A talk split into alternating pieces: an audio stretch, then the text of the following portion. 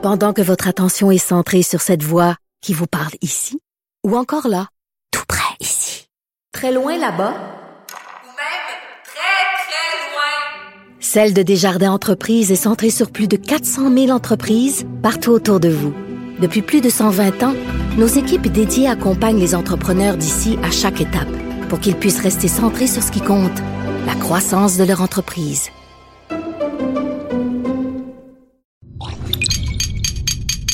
Cube Radio.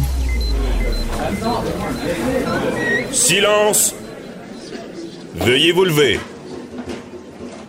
La Cour, présidée par l'honorable François-David Bernier, est déclarée ouverte. Entrez dans les coulisses de la justice. Écoutez, vous serez pas jugé. Ils appellent à la barre les acteurs de l'actualité. Oui, votre honneur.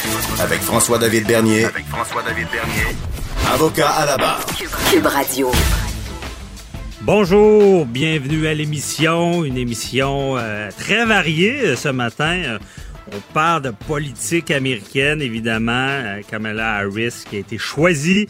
Euh, ensuite, on, va parler de, la DPJ, la DPJ sur le terrain avec une avocate, Matt Sharon Otis. Euh, Est-ce que on fait bien le travail? Est-ce que ça semble mieux aller? On, se rappelle du rapport accablant de la Commission des droits de la personne. Ensuite, on va même, ben, évidemment, on parle de hockey avec Jean-François Barry. Première, euh, premier match ce soir. Il m'a promis là, un bon menu le hockey. Qu'est-ce qu'on doit manger? De poulet, bâton de fromage.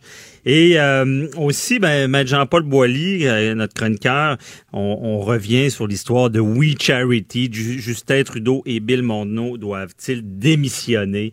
Euh, Nicole Gibault, qui va être là, euh, la juge à la retraite, euh, d'un dossier assez particulier. Ben, c'est pas la première fois qu'on voit ça, un bébé qui a été retrouvé dans, dans, dans les.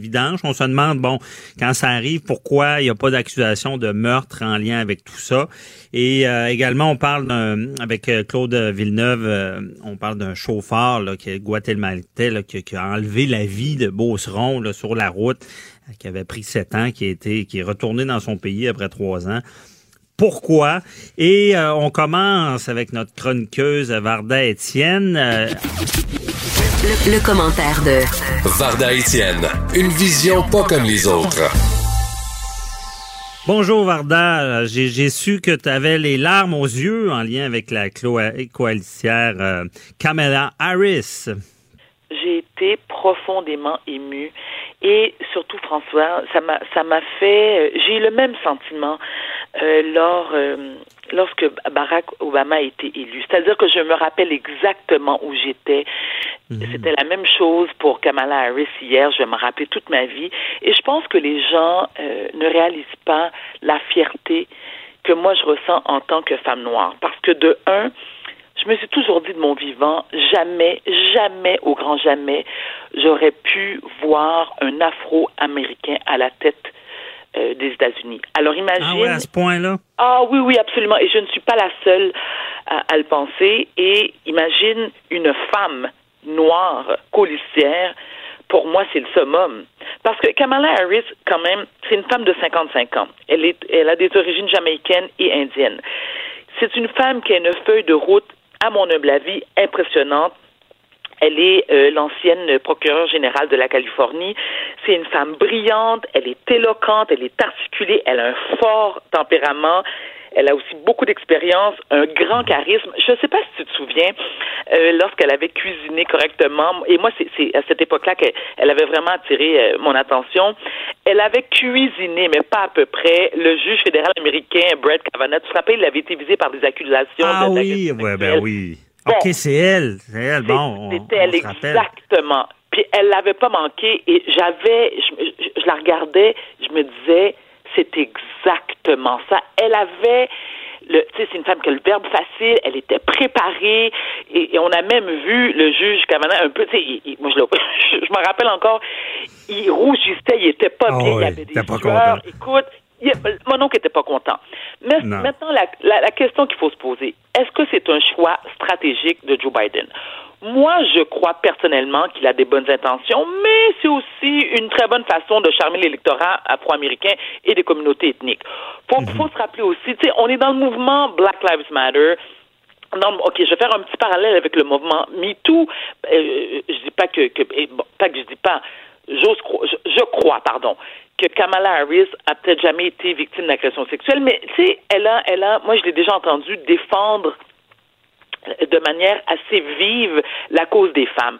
Donc, tu sais, est-ce que c'est un bon, est-ce que c'est un, est-ce que c'est, tra- c'est stratégique, pardon? Je crois que oui. Faut pas oublier que Joe Biden a 77 ans, c'est pas une jeunesse. Hein? Ouais. Donc, au pire des cas, il arrive quelque chose à Joe Biden, selon moi, Kamala Harris est la personne la plus qualifiée pour prendre la relève. Je comprends. Puis ce que tu veux dire aussi, c'est poliment, c'est un deux pour un. On, représente la exact. communauté afro-américaine et les femmes euh, du pays. Donc, euh, pour l'électorat, parce qu'on on sait, euh, bon, on, on se rappelle de, hum, j'ai déjà un blanc de, de la femme à, à Bill, eh, à, à Ah, Hillary. Clinton. Mais c'est pas correct, je dis la femme à Bill Clinton. En partant, erreur Déjà, de, de oui. parler comme ça. François Et- David, je dois avouer. Oui, oui, je dois t'avouer, je suis pas fier de toi en ce moment. Non, Mais pas je m'excuse, je m'excuse. Mais euh, on s'entend que c'est ça, c'est tout. on- parce que là, euh, euh, on n'aura pas parlé de la COVID, mais notre ami Trump est, est Oh, peut-être pas délogé non plus. Là. As-tu vu sa réaction hier? Mais quel épais! Ouais. Je m'excuse, mais quel épais! Il est même pas épais, il était pas. Donc, c'est E accent aigu. P, triple A. Première chose qu'il a fait, écoute, il a pas tardé, là, tout de suite, il était sur son compte Twitter, puis il a traité Kamala Harris de phony. Alors, phony, bon, si on le traduit en français, moi, j'aime pas vraiment la traduction mot pour mot qui veut dire fausse, mais tu sais, il y a, y a une connotation, tu sais, d'arrogance, de, tu sais comment il est. Et moi, ce que je ressens, ce que je perçois du mis, parce que moi, je, je le considère comme un grand misogyne, euh, euh, Donald Trump, j'ai l'impression que ça l'intimide, ça lui fait peur. Ben, je pense que oui, je pense que pour euh, avant on le On parlait. Sarah Palin. Tu te rappelles de Ouais. Sarah Palin qui avait Ouais. dit qu'elle voyait la Russie? Elle voyait la Russie de sa chambre. Allô? Je veux dire, euh, c'est pas fort, là. Et, et- et un, autre fait à noter, c'est que non seulement Kamala Harris est la première femme noire à occuper le poste de, de mais c'est la première femme tout court. Tout Ouais. court. Donc, c'est historique. C'est ça, c'est historique. Et euh, comment tu vois ça? Parce que là, ce qu'on comprend, j'ai écouté mon ami Luc La Liberté aussi en politique américaine, euh, c'est- peut-être, si tout ça fonctionne, un positionnement pour la première femme présidente afro-américaine. Oh mon Dieu, écoute, j'ai des palpitations, j'ai des sueurs froides. Je suis bien énervée. Euh, Est-ce qu'on pourrait aller là, tu penses? Ben moi, je vais là certain. Écoute, encore une fois, je te répète, François David, je me... à l'époque, jamais, au grand jamais, j'aurais pensé qu'il y aurait Barack, un Afro-Américain à la tête des États-Unis. Est-ce qu'une femme noire, c'est impossible? Au moment où l'on se parle, non. Moi, moi j'ose croire que c'est possible. Maintenant, bon, il y a des gens qui vous, qui, qui vous diront que, bon, Donald Trump risque encore une fois de passer. On le souhaite pas, mais moi, je le souhaite pas. Mais si c'est le cas, il est mieux d'attacher, il il est mieux d'attacher sa tuque, là. Moi, j'ai Ah très hâte de voir les débats, là.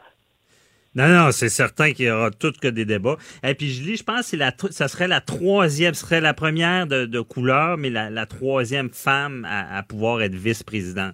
Mais, La euh, troisième? Alors, je m'excuse, ouais. je pensais que c'était la non, il y a première. pas de problème, je fais une petite correction. C'est, c'est la troisième, mais la première femme de couleur qui pourrait euh, accéder à, à ce poste. Mais euh, je trouve ça, oui, les, les, les débats, euh, comme, comme tu l'as bien rappelé, parce que j'avais oublié ça, avec c'était toute qu'un- qu'une histoire avec le juge Kavanaugh. Là.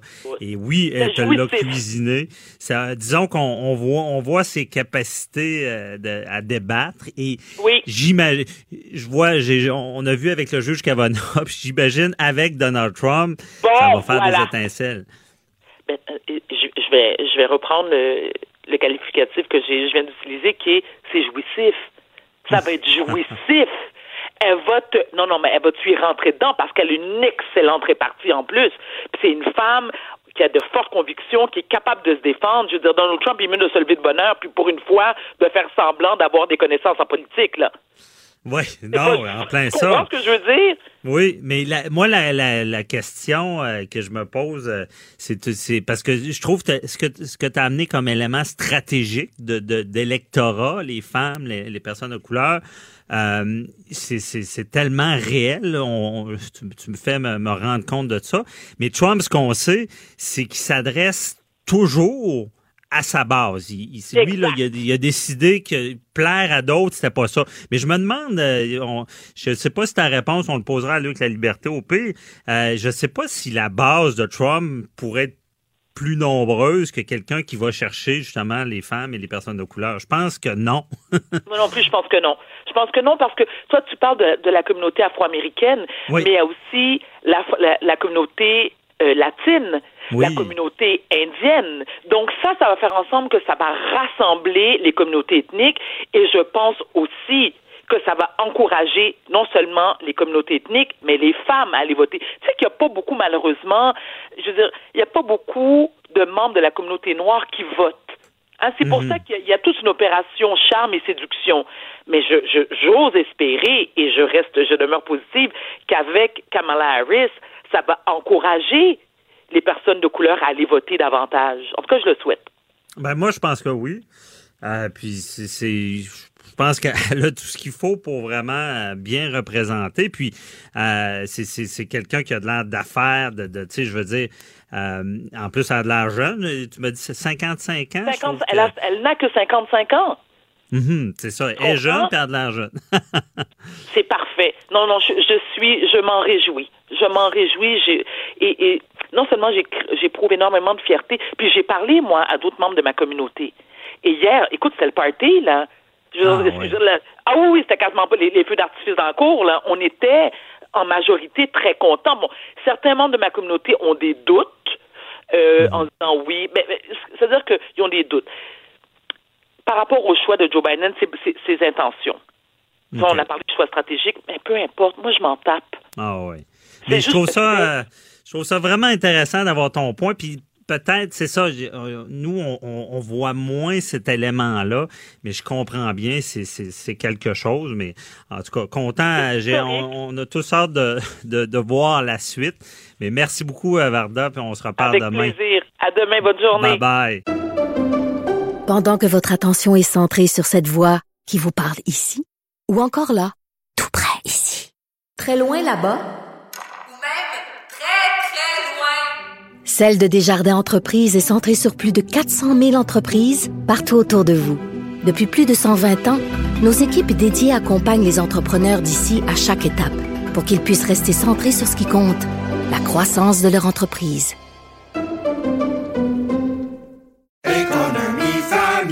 Ici Ricardo. Et Émilie, marchand d'IGA. On a envie de vous inspirer à bien manger. À moins de 5 la portion. Suffit de repérer les produits valeurs sûres et de les cuisiner avec une de nos recettes. Les valeurs sûres, c'est bien pensé, hein? Bien sûr! Détails sur IGA.net. Déclarez-vous solennellement de dire la vérité, toute la vérité et juste la vérité. Avocat à la barre. Avec François-David Bernier. Dans le dossier du décès de la fillette de Granby, euh, hier, on a tous été marqués par ce rapport accablant de la Commission des droits de la personne et de la protection de la jeunesse qui vient dire que la DPJ a manqué à tous les étapes qui a mené justement au décès de cette fillette-là. Euh, C'était pas la première fois qu'on blâme la DPJ. On se rappelle, euh, il y a eu aussi même euh, des juges, des juges qui l'ont dit dans certains jugements. Euh, on, se pose tous la question, évidemment, euh, qu'est-ce qui se passe? Comment qu'on règle ça? Euh, il y a, euh, est-ce que c'est un problème de, ressources institutionnelles? il y a des bonnes, bonnes chances que oui. Hein. Et dans ce rapport-là, c'est quand même intéressant. On espère que le gouvernement va, va, suivre le rapport. Il y a des recommandations qui sont données, une façon de faire. comme on donne, par exemple, d'entendre l'enfant. Euh, dans, dans, un dossier, à savoir qu'est-ce qu'il pense, est-ce que puis tout ça fait sans, sans, sans le traumatiser, parce qu'évidemment, d'interroger des enfants, il y a une façon de faire. Est-ce que les avocats des enfants aussi font bien leur travail? Euh, on voulait savoir un peu sur le terrain comment ça se passe. On en parle avec euh, Maître Sharon Otis, chroniqueuse à l'émission. Bonjour. Oui, bonjour, Maître Bernier. Merci d'être avec nous. Euh, Expliquez-nous un peu. Bon, vous faites euh, du droit, euh, vous avez affaire à, des représentants de la DPJ. Est-ce que ça se passe bien sur le terrain? j'ai plusieurs cas de DPJ euh, sur le terrain, c'est-à-dire que votre question est large.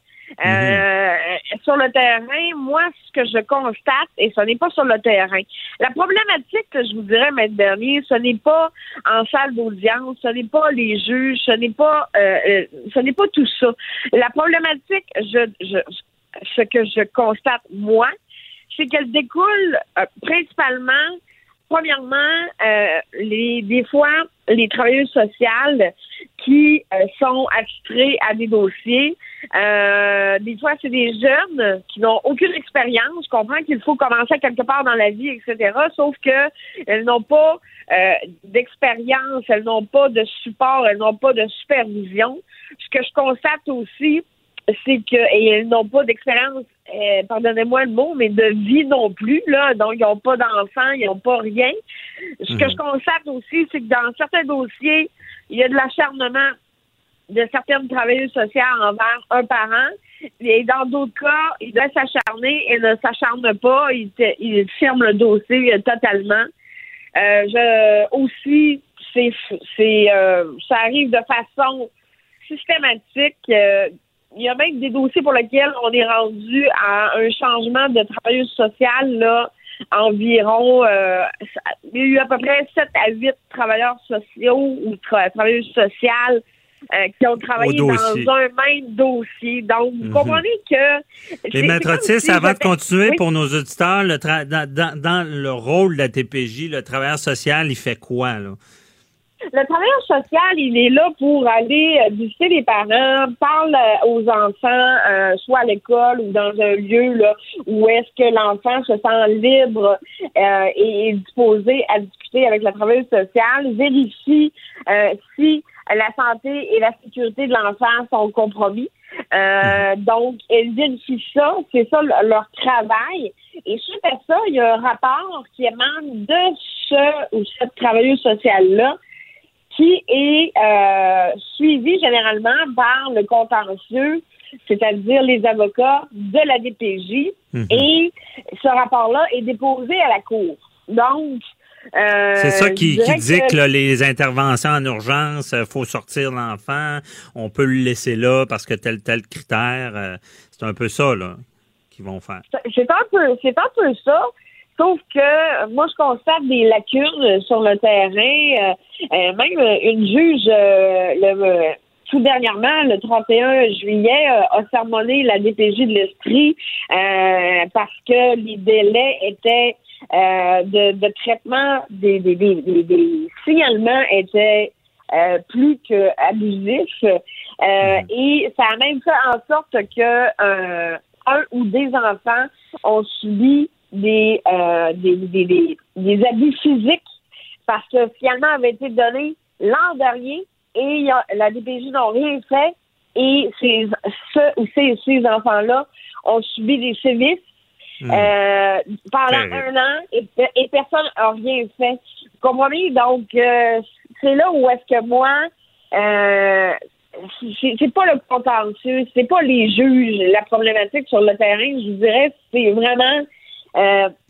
le- le- le- le- les travailleurs sociaux qui sont au dossier. C'est, je sais que je vais me faire tirer des roches, mais je les accepte euh, parce que il faut dire, faut appeler un chat un chat. Et euh, définitivement, euh, quand on vient dire que euh, le dans, le fond, le, le- le- le- la DPJ en soi ou son fonctionnement doit être revu dans son ensemble, c'est pas pour rien, là. Ouais. Puis ces travailleurs sociaux-là, ça serait quoi le problème? Ils sont mal formés, on- il y en manque, on ne réussit pas à les garder, ce que je vois. Il y a pas de, c'est un peu comme on a vécu avec les, les préposés aux bénéficiaires. On, on en a besoin, mais on n'est pas capable de les garder en poste. Ben, il y, en a plusieurs, en tout cas, que moi, j'ai constaté dans mes propres dossiers, que soit qui quittaient leur emploi carrément, ou euh, sont en, arrêt maladie, ou euh, donc, euh, c'est pas normal que que- qu'un parent euh, voit 5, 6, 7, 8 travailleurs sociaux, OK, dans le- un même un même dossier. C'est comme si je vous disais, moi, euh, Maître Bernier, euh, je vous opère pour le cœur demain matin. euh, et puis le demain matin, finalement, c'est pas moi qui vous opère, vous comprenez? C'est quelqu'un Mhm. d'autre. Donc, euh, la confiance, elle est moins là. Les gens, il faut penser une chose aussi. C'est sûr que la DPJ, c'est l'exception. Hein. Ça n'est pas la règle. Ça n'est pas. La DPJ n'intervient pas dans chacune des familles. Mais, euh, mais sauf que c'est intrusif parce que la DPJ rentre dans la maison des gens, vient voir les gens. Donc les gens viennent un peu tannés. Est-ce que c'est la meilleure façon de faire? Euh, là, maintenant, ils ont instauré comme euh, une genre de médiation ou de travail, euh, une conciliation entre les entre les parents. Euh, des fois, lorsque euh, euh, et le motif de compromission, c'est euh, le, le dilemme entre les deux parents pour faire en sorte là, que les enfants ne soient pas pris dans un conflit de loyauté, etc. Euh, J'ai eu un dossier comme ça. Ça n'a pas donné tant de résultats que ça. Euh, et, et, et ce que je constate, c'est que ce qu'on dit, c'est que ça devient comme une circonvolution, c'est-à-dire que ça tourne en rond et ça donne rien. C'est-à-dire que les mesures qui sont mises, mises en place, pardon, vont être bonnes pendant cinq ou six ans, mais après ça, il va falloir revoir la machine, vous comprenez? Parce que euh, il y a l'avancement du droit, il y a l'avancement euh, des, des, des, des façons de faire, etc. Et des fois, je trouve que euh, on parlait que euh, le premier ministre Legault allait euh, euh, donner euh, un budget de 90 millions, euh, où il l'a déjà donné là pour remanier tout ça. Euh, Sauf que euh, je me dis, il y a d'importantes lacunes, là, euh, sincèrement. Les parents, des fois, là, sont découragés. Et des fois, c'est des bons parents. Hein? C'est, euh, Non, c'est et- ça. et C'est fois- ce qu'on se rend compte. C'est, c'est, c'est difficile de détecter. euh, Il y, en a des bons, euh, des pas bons. Puis s'il faut détecter pas bon, il faut détecter qui peut subir de la violence parce que et ça doit devenir une priorité. Mais est-ce que euh, les justement, on, on parle des, des, des intervenants, des travailleurs sociaux. euh, est-ce que des fois ils lâchent pas le morceau sur un dossier qui est moins important? euh, par orgueil, Oui. disant ben je veux finaliser et il devrait aller ailleurs. Euh, euh, oui, d'emblée. Euh, J'ai vu certains cas là que c'était c'était devenu personnel. Vous comprenez? Ah? Entre oui, oui, personnel d'orgueil. de- OK. Impliqué oui, personnellement oui. dans le dossier. Oui, oui, Parce- alors qu'ils devraient être objectifs parce que, après ma barre, ils sont là pour les enfants, vous comprenez? Euh, que- que- qu'on aime ou pas, ou qu'on ait des affinités ou pas avec un ou deux ou l'autre des parents, on se doit d'être objectif. Est-ce que la santé et la sécurité de l'enfant est compromise? Si la réponse Mhm. est non, même si on l'aime pas, euh, des fois, comme je vous disais tout à l'heure, dans certains dossiers, ils devraient s'acharner et dans d'autres, ils s'acharnent pas, mais ils devraient, Ouais. ils devraient le faire et vice-versa. Donc, euh, moi, c'est sûr que les parents qui viennent me voir, euh, et c'est pas plus plaisant pour l'autre parent qui n'est pas touché ou ou visé par le motif de compromission parce que Ouais. lui aussi, la DPJ entre dans sa vie. Hein? Donc, euh, mais sauf que c'est certain que les enfants, il faut faire quelque chose avec ça. C'est vrai que les délais, mais il y a eu la COVID. Ouais, j'ai constaté au niveau au niveau du tribunal, je vous dirais que euh, ça va assez vite en DPJ. Je pense que on essaie de reprendre le temps. Euh, je veux pas qu'on a perdu, même si c'était des mesures d'urgence. Là, Euh, il y a certains dossiers au fond qui ont, euh, c'est-à-dire le procès, qui ont été repoussés. Euh, les mesures d'urgence ont continué, mais parce vous comprenez qu'on parle d'enfants. Il y en a des fois qui, qui, qui ont- sont en bas âge, ils sont pas en mesure, vous comprenez, de, de, de de- Ben, de- dans une société qu'il faut protéger les, les plus vulnérables, euh, c'est pour ça que je, je veux qu'on parle de ce sujet-là. Faut, je veux dire, c'est la base. Un enfant, c'est vulnérable. Et Maître Otis, je vous entends bien aussi. Si on veut pas y seulement taper ces travailleurs sociaux, mais il y a, tellement de travail à faire. Et surtout, comme vous me l'avez dit souvent en droit familial, l'orgueil n'a pas sa place. Fait que d'entendre des fois qu'il peut y avoir des petits conflits entre le travailleur social puis le parent d'orgueil, ça me fâche. C'est l'intérêt de l'enfant qui prime avant tout, avant toute émotion humaine autre que pour régler le problème. Merci beaucoup, Maître Sharon Otis, nous avons éclairé dans ce dossier-là. On se reparlera pour un autre dossier. Bye bye. Ça fait, ça fait plaisir et j'attends les roches. ah non, non. faut dénoncer. Bonne journée, Bonne au revoir. journée. Pendant que votre attention est centrée sur cette voix qui vous parle ici, ou encore là, tout près ici, très loin là-bas, Ou même très, très loin. Celle de Desjardins Entreprises est centrée sur plus de 400 000 entreprises partout autour de vous. Depuis plus de 120 ans, nos équipes dédiées accompagnent les entrepreneurs d'ici à chaque étape pour qu'ils puissent rester centrés sur ce qui compte, la croissance de leur entreprise.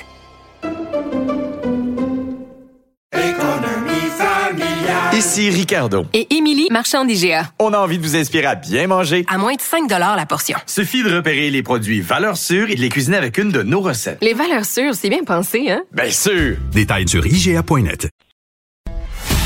Avocat à la barre. Alors, je procède à la lecture du verdict. Avec François-David Bernier. Les meilleures plaidoiries que vous entendrez. Cube Radio. Un chauffeur guatémaltèque condamné à sept ans de prison après avoir enlevé la vie à deux jeunes beaucerons euh, sur la route. Euh, évidemment, sept ans, euh, conduite euh, avec les facultés affaiblies lorsqu'on on cause la mort, évidemment, ça mérite ce genre d'emprisonnement-là, on le sait. Et par contre, il a été retourné dans son pays après seulement trois ans. Bon, pourquoi? Et on en parle avec Claude Villeneuve, chroniqueur au Journal de Québec et de Montréal. Bonjour. Bonjour, euh, Marc-François, ça va bien? Oui, ça va. mais Merci d'être là pour. euh, on, essaie de comprendre ça. C'est euh, avez-vous des pistes? Et d'abord, on, on comprend aisément la, le, le, le, le malaise hein, de, la, de- la mère des victimes. Là. On, on l'a- on l'a vu sur l'article de mon collègue Nicolas Saillant. Euh, bon, elle est, est un petit peu euh, choquée. Elle dit, voyons, comment ça fait qu'il que moi, là, ça va continuer toujours. La perte de mon fils, il va jamais revenir. Je saurais jamais qu'est-ce qu'il serait devenu. Je saurais, je saurais jamais où, euh, où, où est-ce qu'il en est rendu. Tandis que lui, ben, euh, le chauffeur, il est retourné dans son pays, il vit sa vie normalement. Puis elle a appris, en fait, par la, par la, la, la, la bouche notre journaliste, Nicolas Saillant, qui l'a appelé, qui lui qui l'a informé de ça. En fait, ce que moi, Ah me ouais, ça plus, Ouais, c'est moi qui me surprend le plus euh, là-dedans. Puis en fait, sur les les, les, la- les motivations juridiques, euh, sur comment on a pu en venir là, euh, c'est probablement plus vous qui allez pouvoir nous éclairer. Mais moi ce qui me surprend, c'est euh, que ça soit passé un peu en douce tout ça. Là. Deux ans après les faits, deux ans après que le, le coupable soit retourné chez lui, euh, ben on, on apprend cette nouvelle-là. La mère des victimes l'apprennent. Puis ben c'est un peu pénible pour eux de le savoir, d'être mis dans le coup comme après tout ça soit arrivé. Oui, ben c'est évidemment parce que le, le on peut pas réparer la perte d'un être cher, d'un enfant comme ça, mais on peut mettre du baume sur la plaie. euh, puis, on le voit souvent dans le système judiciaire, c'est ce que les gens veulent. Les gens veulent justice et la justice, c'est qu'il y ait une peine euh, adéquate pour que la payant- per- personne paye pour son crime. Et euh, là, dans, les faits, Claude, c'est parce que lui, là, il, a- avait été. c'est quoi qui est arrivé sur la route, là? Ben, en fait, c'est que le- la, la, la, la personne qui a été reconnue coupable, euh, elle- c'est un- travailleur étranger, guatémaltèque, qui se trouvait euh, au Québec pour l'été. Et euh, on comprend, il y avait une petite vanette blanche là, qui, euh, qui, qui appartenait peut-être à son employeur.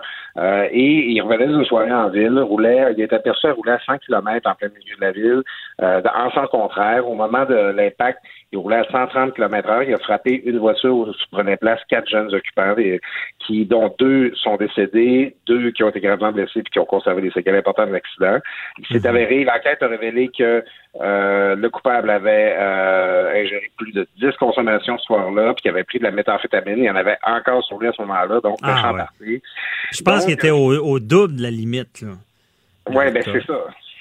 C'est ça. Plus C'est- de la c'est- drogue. Aucune ambiguïté là ici là. Puis euh, bon le, le, le, le- le coupable, son nom c'est Pedro Antonio Valleon. Il a été euh, euh, il, a, il a été euh, emprisonné dès le moment de son arrestation. Donc ça, ça fait le temps euh, où il a été emprisonné avant de, de subir son procès a été compté en double. Il- ça, ça, ça, ça a de façon effective réduit sa sentence. Ah, OK, Ben, il a fait du temps préventif. Pendant qu'on se parle, mon cerveau travaille un peu pourquoi, pourquoi il part après trois ans? Mais là, il a fait du temps préventif. Euh, on sait-tu combien? Parce que il y a une époque que ça comptait pour le double, mais là, je pense, c'est en quelle année, ça? Je suis en train de... Bon. En 2015. en quelle année que c'est arrivé? 2015 que l'infraction- 2015. l'infraction Bon, était c'était une journée et demie, une journée et demie là, par jour. Dans, dans le fond, tu faisais une journée de prison, tu avais une demi-journée de bonus. Fait que je sais Ouais, pas ben, combien de temps il a été euh, détenu avant son procès. Là. Parce que dans le temps, c'était compté en double, ça. Mais je pense que c'est Ouais. Stephen Harper qui avait changé ça dans le temps. Ouais, en 2011, ça a Euh, été changé, c'est ça. Bon, voilà. Alors, euh, en fait, il a fait un an et demi avant de subir son procès, donc ça compte pour trois ans.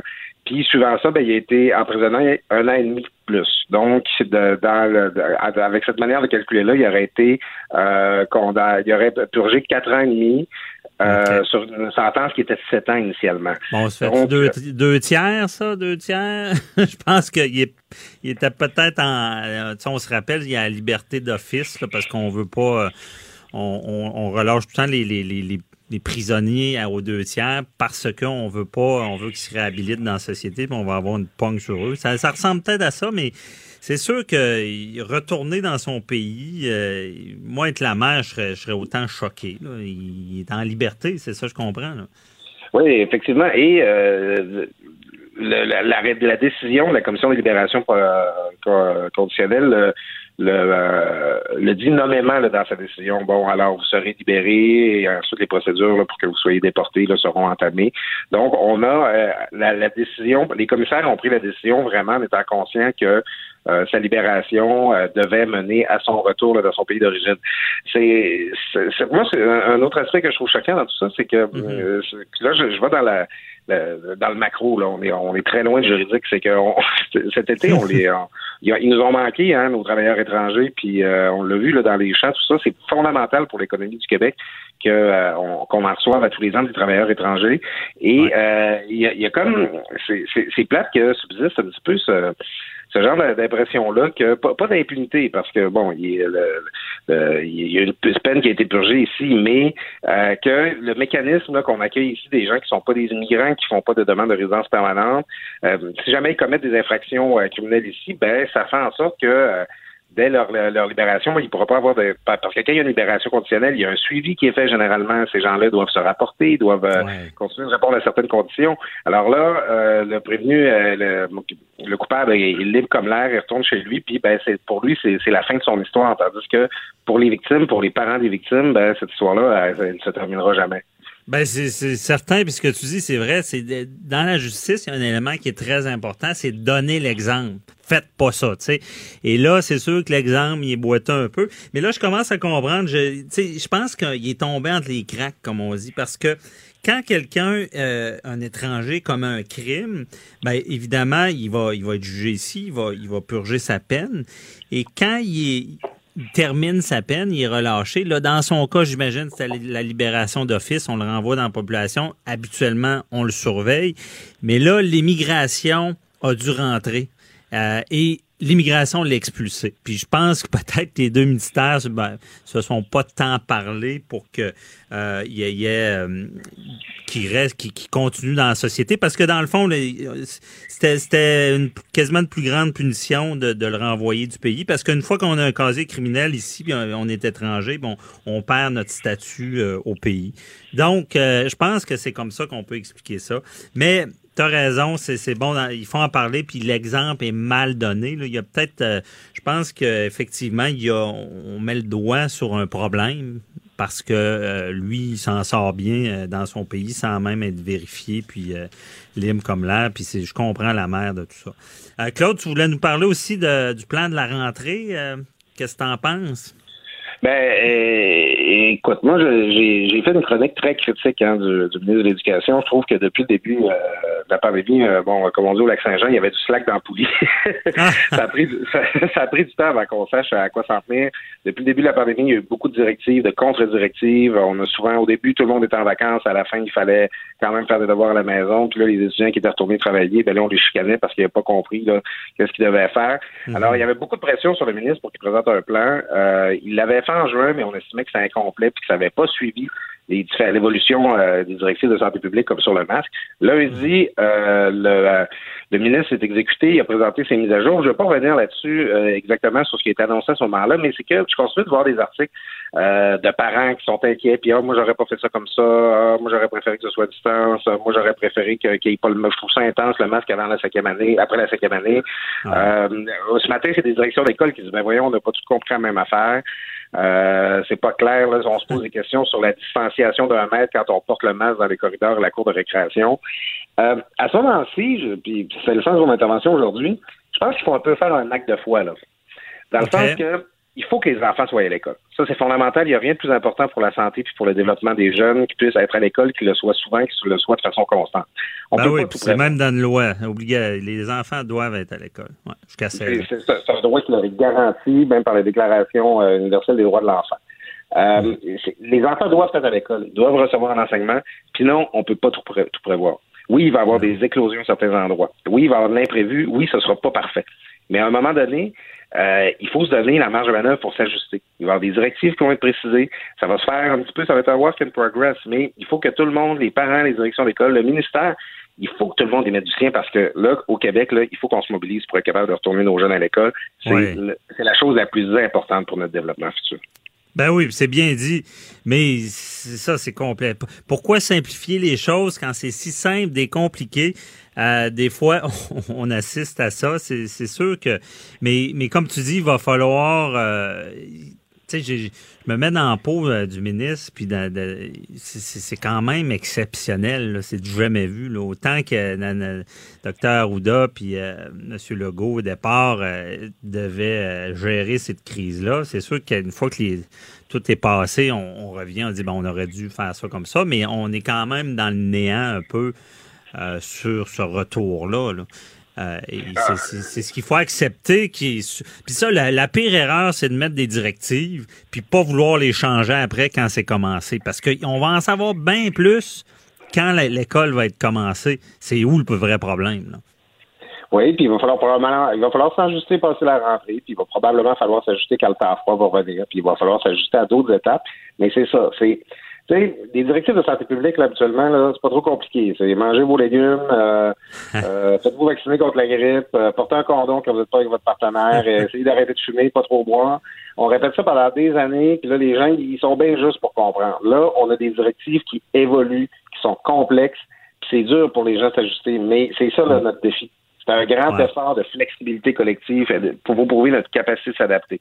Alors, dans ce contexte-là, il va falloir donner une chance à tout le monde. Puis, j'ai été dur avec le ministre, mais là, euh, je pense qu'il faut donner une chance à lui aussi parce qu'il faut que ça se passe. Il faut que nos jeunes retournent à l'école. Oui. Mais si je comprends, ton message, c'est dire euh, arrêtons de chialer. Euh, ben c'est bon chialer, il faut chialer au, dans le sens, il faut, faut, faut détecter les problèmes, il faut brasser ça, mais il arrive un moment où euh, il faut agir, il faut, faut, faut se mettre euh, tout le monde ensemble pour que ça marche. C'est un peu ça ton message. Oui, puis ce sera pas toujours facile. Puis les profs, là, ils vont en avoir beaucoup dans leur cours. Qu'ils fassent la police, qu'ils fassent l'arbitre dans tout ça, puis ça va prendre de la créativité. Mais à la fin, euh, faut juste regarder comment est-ce qu'on a géré notre confinement au Québec au mois de mars, avril, mai, comment est-ce qu'on s'est mobilisé. Je suis pas mal sûr que tout le monde ensemble, on peut réussir cette rentrée-là, mais il euh, va falloir mettre du sien et ça va prendre, je le répète, de la flexibilité, puis peut-être un petit peu, euh, peut-être un gros acte de foi là-dedans. Ouais. Et d'après toi, c'est quoi le, plus grand danger qui nous guette avec cette rentrée-là? Ben, c'est pas trop clair, hein, dans le sens que ce qui est pas trop clair, on nous a dit au début que les enfants étaient très peu contagieux, très peu euh, susceptibles d'être exposés à la COVID. Euh, finalement, ils développeraient peu de symptômes, mais ils pourraient quand même transmettre la maladie. Alors, est-ce qu'on va avoir des éclosions qui vont être créées par des, des jeunes qui vont ramener la maladie à la maison? Qui vont contaminer des grands-parents? Est-ce qu'on va avoir euh, des jeunes qui vont qui vont tomber malades? imagine l'espèce de manchette d'un jeune branché là, sur un ventilateur parce que euh, le, le, gouvernement a rouvert les écoles, tout ça. C'est un petit peu le risque qu'on court. En même temps, un autre, un autre danger, c'est que le ministre a pris un gros engagement, c'est qu'il garantit qu'un jeune qui va être euh, exempté de l'école parce qu'il présente des, des symptômes, va être retiré de sa classe, il va recevoir son enseignement à distance. C'est pas fait, ça, là, tu vas recevoir 15 heures de cours par semaine à la maison. C'est un gros défi là, de comme logistique. ça, c'est pas facile. Ben, c'est ça. Alors, c'est les deux dangers. Faut pas que ça dérape, faut pas euh, que, que, ça fasse trop circuler la maladie. D'une part, même si ça risque de la faire circuler un peu, il va falloir l'accepter. Euh, puis, il va falloir voir comment la logistique là, pour que l'enseignement à distance là, puisse se faire. Ça non plus, c'est pas Ah oui, non, non, évidemment, l'enseignement, c'est à distance. C'est beau dire qu'il y en a, mais euh, on l'a tous vécu durant le confinement. là. C'est improvisé professeur. euh, Finalement, euh, on- ça nous a donné beaucoup de respect pour les enseignants. Et euh, tu sais, ça prend, tu sais, pour qu'il y ait de l'enseignement à la maison, ça prend le parent qui collabore. Il y a tout le temps. Tu sais, je- en tout cas, c'est, c'est- c'est- je trouve que cet élément-là, là, c'est un des, des, des gros problèmes. L'autre chose, je voudrais entendre rapidement, le masque, vois-tu du trouble avec ça? Y a-tu des enfants qui vont décrocher parce qu'ils veulent pas porter le masque ou euh, Ben, moi, j'ai l'impression connaissant les jeunes là, au secondaire, puis même au primaire, j'ai l'impression là, que sur le sac de chips, là, on va finir par voir des photos des masques les plus originaux puis les plus créatifs. J'ai l'impression que les jeunes vont jouer avec ça. Vont vouloir avoir des coups, des des, des, des, petits coups euh, de mettre des affaires dans le masque, je sais pas quoi. Toutes les directions d'école vont devoir jouer à la police un peu. Là. Si tu veux avoir un masque à l'effigie de ton bande de métal préféré, je sais pas. Mais euh, les euh, non, moi, moi j'ai confiance. Je pense qu'on a choisi euh, une position modérée. C'est-à-dire qu'on va porter le, masque pour les déplacements dans les corridors, les, les cours d'école. Ça, c'est correct, mais on l'enlève en classe. Contrairement à l'Ontario, où il faut garder le masque toute la journée. Ça, c'est pas reposant. là. Je à la place des jeunes. Euh, puis l'Ontario, par ailleurs, est une des seules juridictions au monde là, qui, a, qui a opté pour une, euh, une approche aussi euh, coercitive que ça. Moi, je, en tout cas, je, pense qu'on a coupé la poire en deux. Euh, le masque pour les déplacements, mais on enlève le masque là, quand on est en classe. Puis, pour l'enseignement, il me semble que c'est important de se voir la face, c'est important de se comprendre. Là, on communique beaucoup par le visage. Donc, euh, je- non, je pense qu'on a choisi une position là, qui est modérée, puis qui devrait réussir à bien s'appliquer dans la pratique. Oui, effectivement, on verra. Et puis, euh, excuse rapidement, je ne sais pas si tu as cette information-là, je me pose la question. Il y a, avec le, le, le- Je sais que l'Australie est en avance sur nous, il n'y a, a pas de rentrée d'école dans le monde où est-ce qu'on qui, qui- ont mis des protocoles comme ça qu'on peut se fier en ce moment à savoir comment ça va? Pas encore. Mais euh, non, c'est ça. C'est septembre, c'est le grand texte, test euh, à peu près partout sur la planète. Aux États-Unis, là, c'est la controverse totale. Là, t'as des, euh, les, les, les- il y a des États là, où les parents là, veulent garder leurs enfants à la maison. C'est très difficile. Il y a des princes qui accusent euh, le gouvernement de chercher à les tuer en les remettant dans les classes. là. Ça- ça- le- on a un débat. C'est difficile ces débats-là, mais je trouve qu'on peut se compter chanceux. Notre débat est beaucoup plus serein ici là, qu'il qu'il l'est ailleurs. Ouais, comme à l'habitude, surtout en comparaison avec les États-Unis. Merci beaucoup, Claude Villeneuve, très éclairant. Très bien, merci Marc-François. Bonne journée, bye-bye.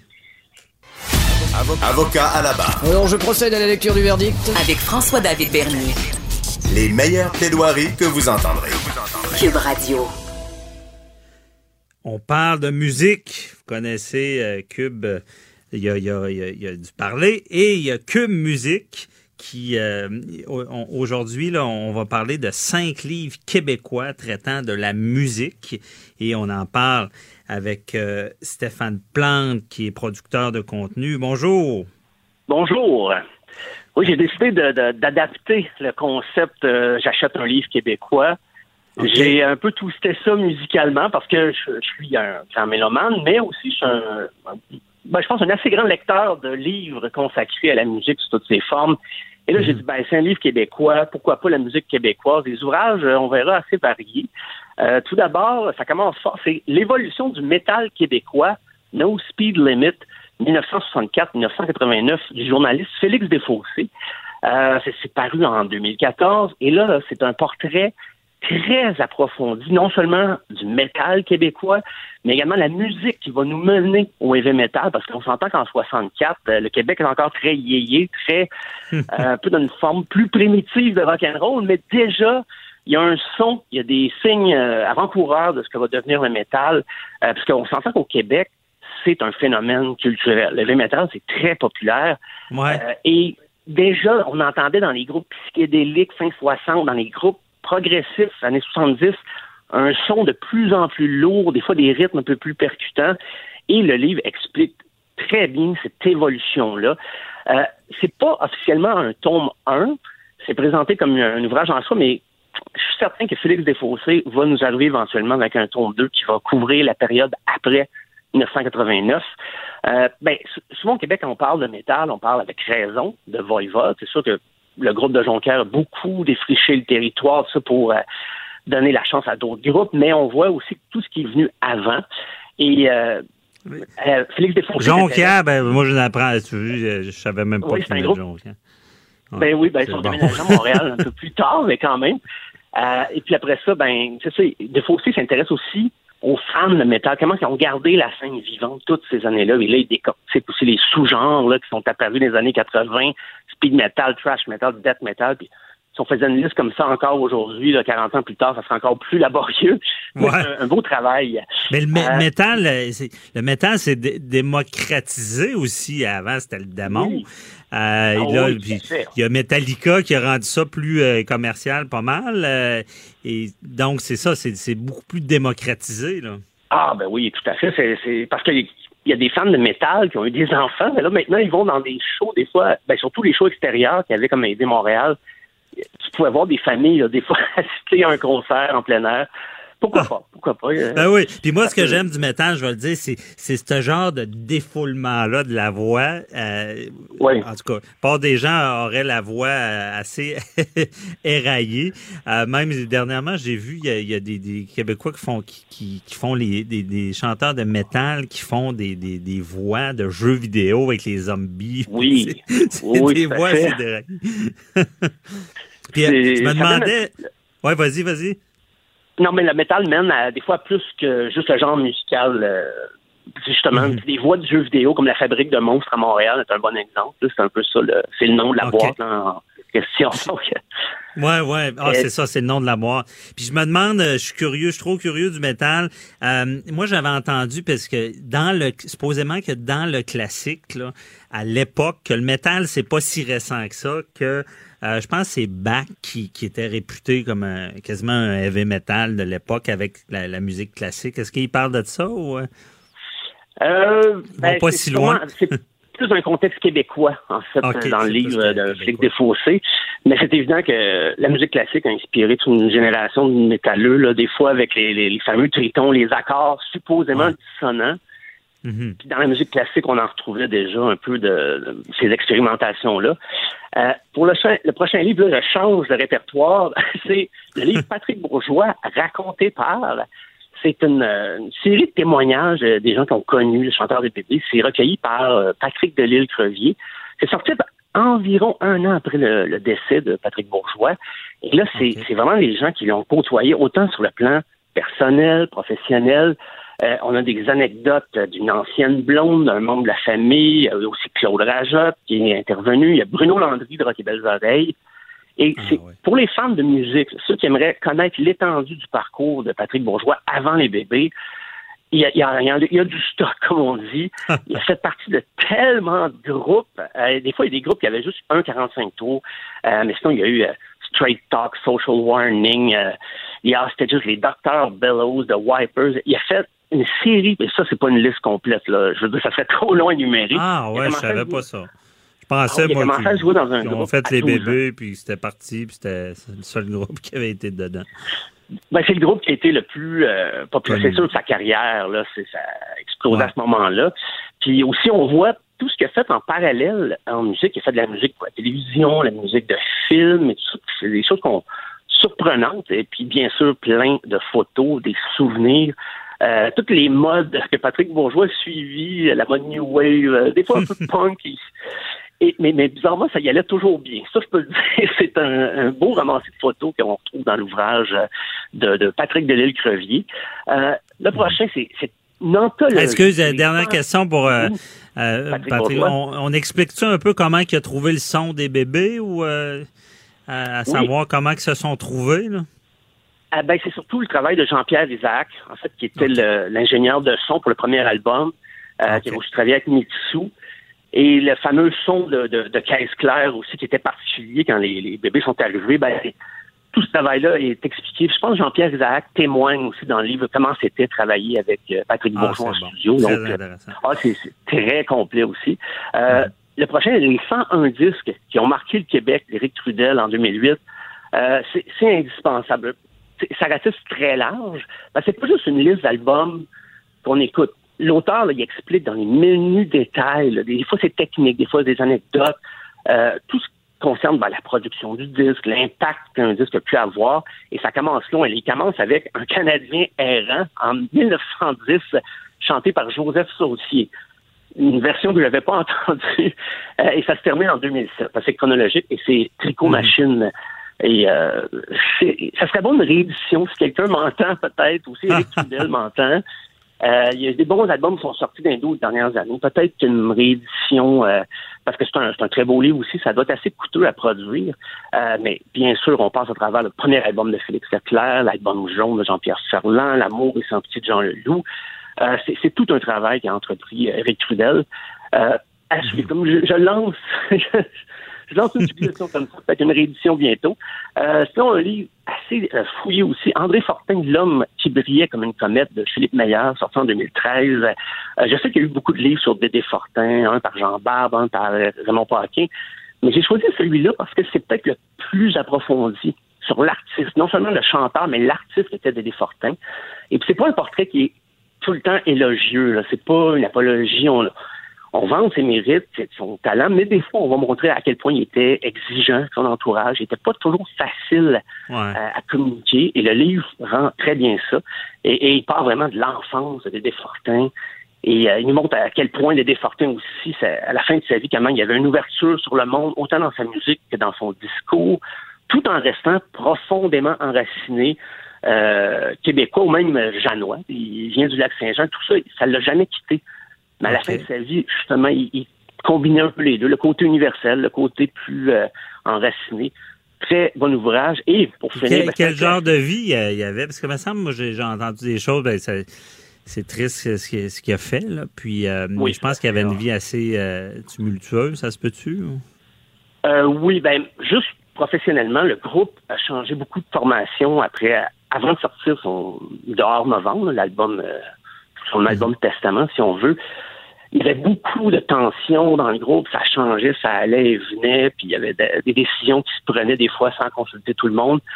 C'était effectivement très tumultueux, puis euh, les groupes, euh, le batteur est parti, le bassiste est parti, euh, il fallait trouver d'autres mondes pour ramener tout ça. euh, ça a été, euh, ça a été enfanté dans la douleur, cet album-là, dehors novembre. Ah, ouais. En sachant que c'est le dernier, quand c'est sorti, on savait pas que c'était le dernier album. Non. Malheureusement, ça, ça l'a été. Euh, Mhm. Tout dernier, ben, Jerry Boulet, avant de m'en aller, de Mario Roy, ça c'est l'ouvrage le plus vieux que j'ai choisi. Euh, c'est c'est la biographie rédigée par le, le journaliste Mario Roy. Ça a servi de base au scénario qui va donner le film euh, Jerry en 2011 avec Mario Saint-Amand. C'est le ben, scénario de Nathalie Petrovski, mais basé sur ce, ce livre-là et beaucoup de photos, euh, encore une fois, de la collection familiale. Et aussi, il faut savoir que Jerry a commencé à jouer dans des groupes dès le début des années 60. Donc, son récit, au fil des groupes, des expériences musicales, des fois qui n'ont pas toujours été concluantes, mais ça nous donne un peu l'évolution de la musique québécoise à travers tout ce qu'il a fait jusqu'à Rendez-vous doux. Encore une fois, un album Testament qui euh, sorti en 87, euh, 88, pardon. Puis, je sais que l'auteur a peut-être pris des libertés, il l'a dit lui-même. là, Des fois, il imagine, imagine des dialogues avec les autres membres d'Offenbach, des choses comme ça. Mais, mais les faits, les informations, les données concernant la musique sont authent- authentiques. là. Parce qu'il dit, il dit d'entrée de jeu dans le livre, euh, je me suis permis des libertés des fois en imaginant les conversations que les gars ont pu avoir des fois en répétition ou après un concert, tout ça. Mais ce qui concerne Jerry, c'est ça n'a pas changé. Donc, euh, c'est Jerry Boulet avant de m'en aller. C'est un, un must. Mais c'est avant de m'en aller, c'est parce que son dernier album, c'est parce que ça, c'est le titre d'une de, de ses chansons, je l'ai qui me joue dans la tête. Là. Ouais, Euh, c'est pour une dernière fois. Ah, pour une dernière fois. OK, c'est Ouais, ça. c'est pour la dernière fois avant de m'en aller. Et euh, Mario Roy a pris ça pour. euh, c'est sorti un an après la mort de, de Jerry. OK. Un an après sa mort. Parce que lui euh, euh, tout avait euh, appris qu'il avait le cancer, puis euh, combien de temps qu'il a vécu sachant ça, c'est de là le livre. Là. Euh, oui, il repart lui aussi, même de son enfance et tout ça, mais il montre quand Jerry a appris qu'il avait le cancer, il, il s'est pas assagi tout de suite. Là. Il est pas. Euh, il, il est retourné une couple de fois au bistrot à Jojo sur Saint-Denis parce que il, Mhm. il- je pense qu'il l'acceptait pas. Fait qu'il continue un peu à faire la fête avec ses, ses amis. Puis à un moment donné, ben, il s'est arrêté. Puis il s'est dit, OK, il faut que je fasse un album qui a été rendez-vous. Parce qu'il savait que la Euh, mort allait. allait oui, parce que les résultats, après quelques résultats encourageants, il a commencé à en avoir des moins bons. Et là, il a su que le temps pressait. Et il a, fallu, il a- dû annu- annuler des spectacles, des présences télé dans la dernière année de sa vie parce que les médecins lui recommandaient de, beaucoup de repos. Et euh, la chimio euh, aussi à travers ça, ça a été euh, très difficile les dernières années de, de la vie de Jerry Ouais. Boulet. Et le livre en parle très bien d'ailleurs aussi. Tout Bon, un chapitre consacré à ça. C'est vraiment intéressant parce que là, c'est la journée euh, euh, j'achète un livre québécois. C'est Voilà. aujourd'hui. Bon, puis c'est- des très bonnes suggestions. Puis pour nos auditeurs, là, ils- com- comment on fait pour aller revoir la liste? C'est sur euh, Cube Musique? Musique, euh, je vais faire un petit, un petit retour là, justement sur cette liste-là. Puis peut-être j'en rajouterai quelques-uns parce que je j'aime bien, je suis, un, je suis un gros fan des livres musicaux, donc euh, je pourrais en, en suggérer quelques autres. Ben, très intéressant. Quel bon mélange. Livre et musique. Merci beaucoup, euh, Stéphane Plante, là, de nous avoir euh, e- e- expliqué ça. Puis euh, très bon choix, très intéressant. Bonne journée. Bye bye. Merci, au revoir. Juste une dernière fois, pour jamais sentir si fort le pouls de ta tendresse.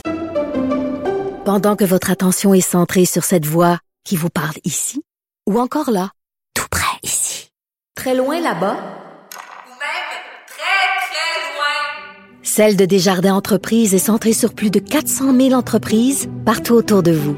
Depuis plus de 120 ans, nos équipes dédiées accompagnent les entrepreneurs d'ici à chaque étape pour qu'ils puissent rester centrés sur ce qui compte, la croissance de leur entreprise.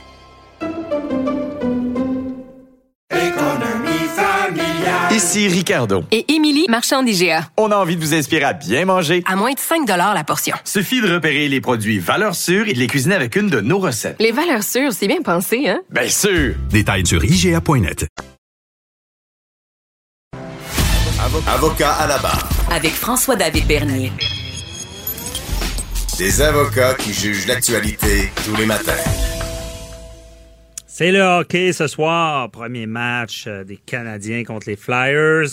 À partir de 7 heures, l'avant-match, je serai présent pour écouter ça. Et euh, hier, un long match qui a eu lieu, là, le quatrième plus long match euh, de l'histoire du hockey. Et on en parle avec Jean-François Barry, animateur à Cube Radio. Bonjour. Hey! Salut, Salut. David. Bon, j'avais hâte de te parler. tapé- là. Hein? Je me suis tapé le, le marathon hier. Euh, ça a commencé à 3 heures, donc au même moment où je débutais mon émission. Fait que j'avais la télé du coin de l'œil un peu en studio. Fait que j'ai fini l'émission, il était en deuxième période. Mon fils était à l'aréna, donc j'allais le voir pratiquer, j'allais chercher, on est revenu à la maison. Je dis Hey, prolongation, on attend, on écoute ça. Il dit Ah, on écoute ça. Fait qu'on a fait le souper en écoutant la game. on a soupé en écoutant la game. Puis là, on a fait la vaisselle en écoutant la game. Là, on a dit, ben, on monte-tu au salon, ça va être plus confortable. Donc, on est allé au salon. Hey, huit périodes de hockey. Donc, tu l'as dit, quatrième plus long match de l'histoire. Euh, C'est quelque chose. Écoute, c'est quelque chose. C'est le deuxième plus long télévisé. Et il y a eu plusieurs records qui se sont battus hier, entre autres Seth Jones, qui est devenu le joueur qui a joué le plus de minutes. Ça, c'est le super bon défenseur des Blue Il a Jackets. joué une heure, je pense. Une heure de temps total. là. Exact. Exact. 65 minutes 6 secondes. Euh, 85 arrêts pour Corpissalo, le gardien des Blue Jackets. Ça aussi, c'est un record. 151 lancés sur le filet. C'est aussi un record de tous les temps dans la Ligue nationale. En tout cas, depuis que c'est comptabilisé, hein, parce qu'évidemment, dans les années 50, euh, Ah non, on n'avait pas ce genre de données-là. Là. Mais, euh, mais c'est ça. Puis écoute, ça, ça a créé des remous parce que tu sais qu'il devait avoir un match hier à 20 heures euh, OK. entre euh, Boston et les Hurricanes. Et là, comme tout se joue dans le même aréna, mais possible. là, les joueurs des Bruins étaient dans leur vestiaire, ils attendaient, ils attendaient. Ils ont fini par euh, reporter le match à ce matin, retourner les joueurs à la chambre d'hôtel. Et évidemment, c'est la première fois que ça, ça arrive parce que d'habitude, on joue pas dans, dans des bulles. Fait que ça, Ben oui. ça a peut-être montré la première faiblesse des fameuses bulles. là. Ah ouais, mais c'est quand même euh, quand, quand tu dis c'est pas fini tant que c'est pas fini, euh, il y, avait pas le choix. Mais euh, moi je je l'ai pas suivi. ça, ressemblait à quoi? J'imagine euh, d'entrée de jeu c'est un, duel de gardiens ce, genre de match là. là. C'est que la porte est fermée, la shop est fermée, il y a pas de but qui se compte. En fait, ça, de- tout d'abord, je dois te dire que ça, c'est la reprise de l'année passée. L'année passée, les, euh, le Lightning avait connu une saison phénoménale. Il avait terminé au premier rang. C'était une des meilleures saisons depuis le Canadien des années 70. Là. 122 points. Ils affrontent la huitième et dernière équipe à se classer, qui se sont classés au tout dernier match de la saison. euh, les Blue Jackets de Columbus, et ils se font balayer en quatre. C'est l'affront total. Et là, cette année, le hasard fait bien les choses. Ces deux équipes-là s'affrontent pour la première ronde des séries. Donc, dès le début du match, il y avait beaucoup d'intensité, beaucoup de chances de marquer et effectivement, les deux gardiens étaient sacoches, comme on dit. Euh, mais à partir de la prolongation, là, tu voyais que les joueurs voulaient plus faire d'erreurs aussi. oui, il y avait des chances de marquer, mais tout le monde, on dirait que tout le monde se disait, on n'a pas joué six périodes pour perdre sur une niaiserie. Fait que tout le monde faisait vraiment attention et finalement, ça a été un lancer parfait de Brandon Point qui a donné la victoire. Mais moi, je veux t'entendre sur quelque chose. Parce que là, ce matin, là, je sais que tu es un amateur de hockey. Il y a des gens qui disent on devrait finir ça en, fusillade comme dans comme dans la saison. Tu sais, mettons, après deux périodes de prolongation, on arrête ça. Non. Moi, je suis pas de cet avis-là. Et moi, je pense que la clé, c'est continuer d'appeler les pénalités. Hier, on a serré le sifflet à partir de la prolongation. Fait que là, il y avait de l'accrochage, de l'obstruction. Il y a des joueurs qui sont arrivés en simili échappé, euh, qui se sont fait enfarger, retenus. Et on dirait que les, arbitres ne veulent pas décider de l'issue du match. Entre autres, il y a un joueur là, hier, Atkinson, uh-huh. il, il était accroché au point où ça aurait probablement été un lancer de pénalité qui aurait dû avoir, genre, à l'entour de la septième période de jeu. Toi, est-ce que ça te dérangerait qu'on continue, comme dans n'importe quel sport, d'appliquer les règlements qui a des avantages numériques? Parce que les buts, ça se compte sur des avantages numériques. Ben, je suis d'accord avec toi. Je veux dire, euh, c'est, le, jeu. Euh, d'habitude, il n'y a pas de variante dans un jeu, là, disant, bon, maintenant, je comprends les arbitres d'être un peu plus, euh, moins sévères parce qu'ils peuvent, ils veulent pas non plus donner une mauvaise punition que ça, ça, soit déterminant. Mais là, j'ai, pas assisté quand, si, si, il appelle plus aucune pénalité, là, je suis entièrement d'accord avec toi. Je suis un homme de loi quand même. ben, c'est ça, je me dis. Non, mais moi, je trouve que, tu sais, l'espèce de fausse excuse de on veut pas déterminer du match, en n'appliquant plus les règlements, tu détermines le match. Tu sais, c'est impossible. En cinq périodes de prolongation, hier, il y a eu deux pénalités, puis c'est deux affaires que tu peux pas contester. Là, c'est un défenseur qui a lancé la rondelle dans les estrades, fait que ça, c'est automatique, puis un autre qui a reçu le bâton au visage. Ça aussi, c'est automatique. Tout le reste, n'a pas été calé, puis ça se peut pas. Ça se peut pas que dans cinq périodes de hockey, il n'y ait pas un petit peu d'obstruction, un petit peu d'accrochage. Ça. se peut juste pas. Fait que je sais pas pourquoi la Ligue nationale fait ça. Tu sais, dans la NFL, là, t'as beau être au Super Bowl, euh, quatrième quart, s'il y a obstruction, s'il y a euh, le corps arrière se fait rudoyer, peu importe, ils vont l'appliquer dans la Ligue nationale de hockey, il y a un arbitrage de saison, un arbitrage de série, un arbitrage de première période, puis un arbitrage de prolongation, puis ça, il serait grand temps que ça change. Ben oui, moi je suis d'accord avec toi. Tu, appliques les règles, peu importe, tout le long du match. Euh, par contre, pour ceux qui disent qu'il faut que ça finisse en, tir de barrage, moi je suis pas d'accord. Euh, moi j'ai trop de bons souvenirs. Justement, tu parlais de tes enfants quand j'étais jeune, de m'être couché tard parce que il y avait des prolongations. Donc, euh, j'aime ce challenge-là, puis il faut pas que ça parte. Il faut que ça continue. Et tant que c'est pas fini, c'est il faut que ça finisse euh, sans être obligé de faire des tirs de barrage, selon mon opinion. bon, ben, je suis d'accord avec toi. Puis là, parlons de Canadiens Flyers. Oui. Ça commence avant avant toute chose, tu m'avais c'est quoi que tu manges en écoutant un bon match? Des ailes de poulet. Tu m'avais promis un menu. Bon, ce soir, ce sera ailes de poulet et quelques sushis. Parce que mon oh, est en camp d'entraînement du midget 3A, puis là, il a dit Ouais, mais je veux pas manger juste de la scrap parce que les tests ah. physiques s'en viennent à la fin de la semaine, tout ça, fait qu'il fait attention à ce qu'il mange. Fait que j'ai fait OK, on va quand même se payer à traite avec quelques petites ailes, puis on va compenser avec quelques petits sushis plus santé. Pas pire, ça? Elle sushi, c'est bon, ça. C'est, la fois je l'entends. Mais ça doit être euh, ouais, bon mélange. mais si ça avait été juste de moi, ça aurait été elle et pizza ou quelque chose, mais je comprends son point que ça. Ben il veut être en forme. justement, j'ai mangé des sushis hier, c'est très bon. De toute manière, c'est. Mais euh, et là, qu'est-ce qu'on surveille ce soir? C'est quoi les duels? Là? En fait, là, ce soir, là, pour ceux qui s'attendent à ce que le Canadien répète ce qu'ils ont fait contre les Pingouins, c'est complètement une autre série. Contre les Pingouins, là, tu avais des gros, gros joueurs, puis euh, une fin d'alignement beaucoup plus faible. Puis là, le jeu du Canadien, c'était de surveiller.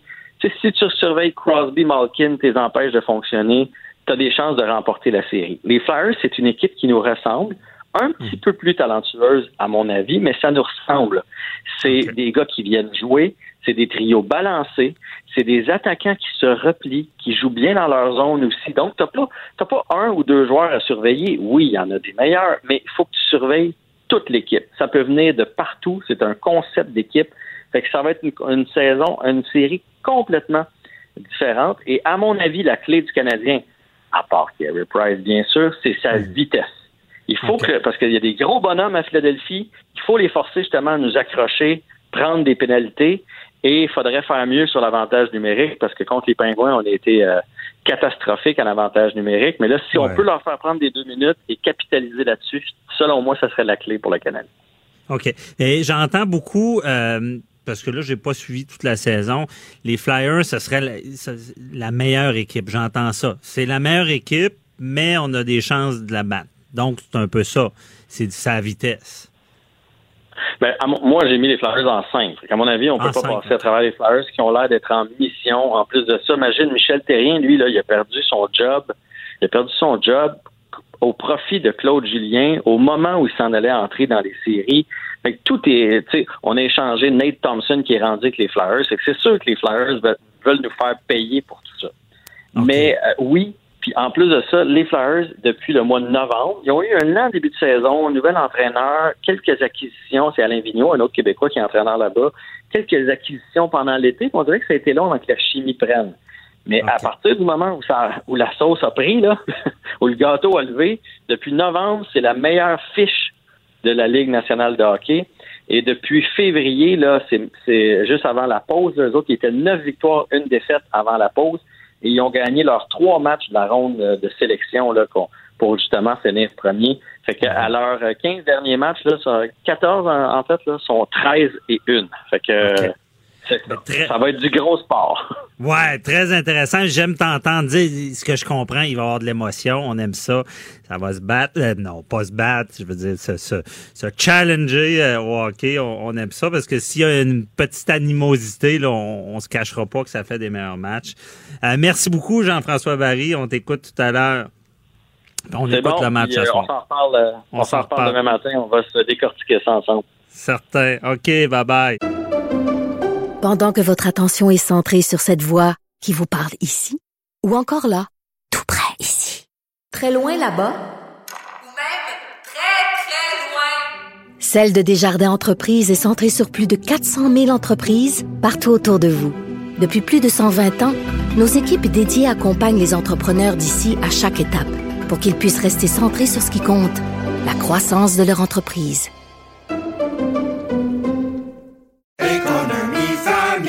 Ici Ricardo. Et Émilie, marchand d'IGA. On a envie de vous inspirer à bien manger. À moins de 5 la portion. Suffit de repérer les produits valeurs sûres et de les cuisiner avec une de nos recettes. Les valeurs sûres, c'est bien pensé, hein? Bien sûr! Détails sur IGA.net. Préparez vos questions. Cube Radio vous offre les services juridiques d'avocats sans frais d'honoraires. Appelez ou textez. 187 Cube Radio. Cube Radio. 1877 827 2346. Dans l'actualité judiciaire euh, de ce jour, il y a deux sujets qui ont retenu mon attention. Judiciaire du côté plus criminel, euh, il y a ce, ce, ce, fœtus qui a été retrouvé dans une benne d'ordures poser questions, il y a des accusations euh, d'avoir pas fait ce qu'il fallait lors de la naissance, mais on, se pose toujours la question pourquoi les personnes ne sont pas accusées de meurtre? Qu'est-ce qui se passe avec ça? Ensuite de ça, un meurtrier qui... qui euh, ben, pardon, non, quelqu'un qui est accusé euh, d'avoir tué son, son partenaire d'affaires, digne d'un film. il est en affaires, ils ont peut-être des problèmes d'argent. Commet un meurtre, il l'admet, il l'avoue. Et là, quel genre de défense on, prévoit? Et je voulais en parler avec euh, Nicole Gibault, juge à la, retraite. Euh, bonjour, Madame la juge. Bonjour, François David. Content de t'avoir ce matin. Euh, beaucoup de questions. Tu as, pu euh, prendre connaissance de, ces sujets-là. Oui, Le premier étant, euh, ça, on se pose beaucoup de questions, mais je pense que c'est assez complexe. C'est lorsqu'un enfant décède à la naissance comme ça, puis là, c'est assez atroce. On, retrouve le bébé, le fœtus là, dans, dans les poubelles. pourquoi ils sont pas accusés de meurtre? Ben, parce que pour être accusé de meurtre, pour euh, que ce soit un homicide, euh, il faut- le fœtus n'est pas, euh, malheureusement, c'est pas reconnu comme un être vivant. Euh, on se souvient, euh, il y a eu une cause euh, assez célèbre, malheureusement, par euh, le fait que le monsieur avait frappé sa dame avec une fourchette et avait euh, évidemment Oui. l'enfant était né. Euh, on a pu, on avait pu à ce moment-là euh, faire la preuve que l'enfant est né viable, même s'il respire pas, etc. Mais il faut au moins qu'il ait vécu. Ici, c'est pas le cas, donc on peut pas l'accuser d'homicide comme tel. Euh, alors, dans les circonstances, c'est deux chefs d'accusation qui sont très rares. Moi, j'ai honnêtement, j'ai rarement vu ça. J'ai retrouvé seulement qu'une cause, mais une cause assez importante de la Cour suprême, donc qui nous donne un peu les balises, puis nous explique un peu comment ça, ça va se passer.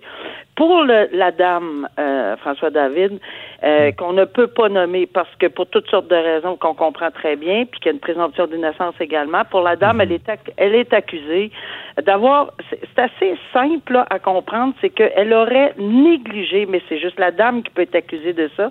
C'est une personne de sexe féminin qui donne naissance, de toute évidence. Oui. Alors, c'est juste une dame qui peut faire l'objet de ce genre d'accusation.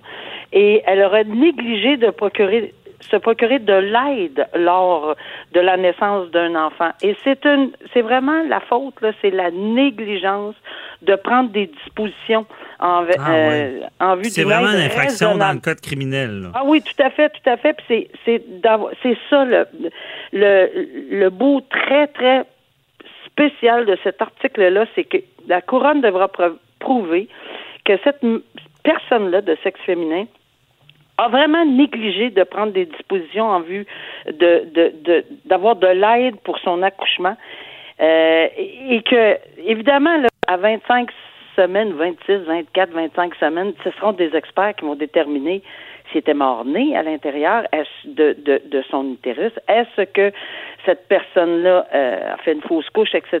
Mais de toute façon, elle n'aurait pas pris, selon la couronne évidemment, les moyens nécessaires. Donc, elle a été négligente en ne se rendant pas à un endroit, évidemment, un hôpital, où on pense tout à l'hôpital, au 911, à l'urgence, à n'importe où, là, lorsque ça commence. Et le deuxième chef d'accusation, mais là, c'est parce que c'est plus, c'est, très grave. Euh, c'est évidemment le fait d'avoir fait disparaître un cadavre. Mais là, il s'agit plus. euh, évidemment, il faut qu'on prouve que, évidemment, on savait que. c'est- et, ben, ce qui est intéressant là-dedans, là, c'est que il s'agit, on faut qu'on fasse la, démon- la démonstration qu'on a fait disparaître un enfant qui serait probablement né vivant. C'est un élément essentiel de cette infraction-là. C'est quelque chose qu'on voit rarement.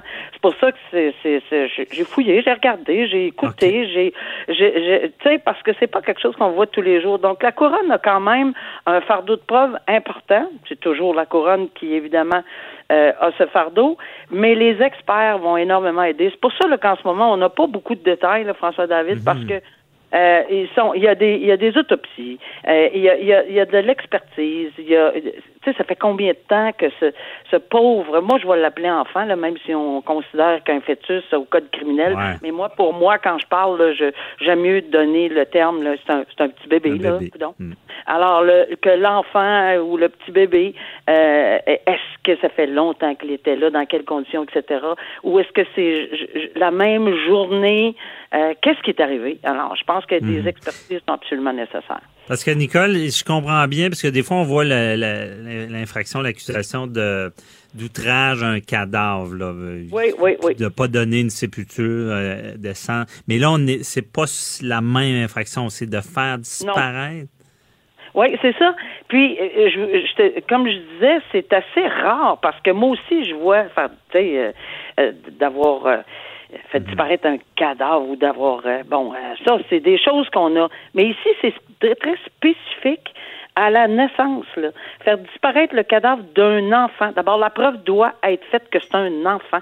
Tu sais, il y a Mhm. différents points, tu sais, dans des, dans des, dans des infractions, toute la preuve doit être faite sur les différents mots de l'infraction. Donc, c'est faire disparaître un enfant. Donc, la première étape, il faut que ce soit un enfant. ça, ça devienne euh, un dans l'intention de cacher Ouais. ce fait-là à la, alors il y a Mais- plusieurs éléments constitutifs de cette infraction-là que la couronne devra prouver, mais oui, ça fait partie de la négligence à la naissance d'un enfant et de la suppression de part. En Je anglais, concealing. Mais Nicole, j'entends, j'entends penser nos auditeurs. là. Ils se disent pourquoi c'est pas un enfant? Parce que tout ça vient l'enfant né vivant, viable, c'est tout lié à l'avortement.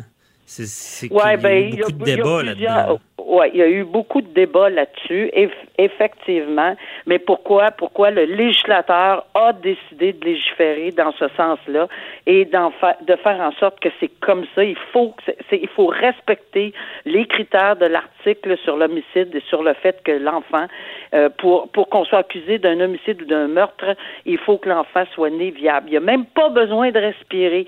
Il n'y a même pas besoin, mais il faut qu'il naisse euh, vivant, quand même il respire pas. Euh, L'exemple que je donne, c'est que il- qui est encore lié avec le cordon ombilical.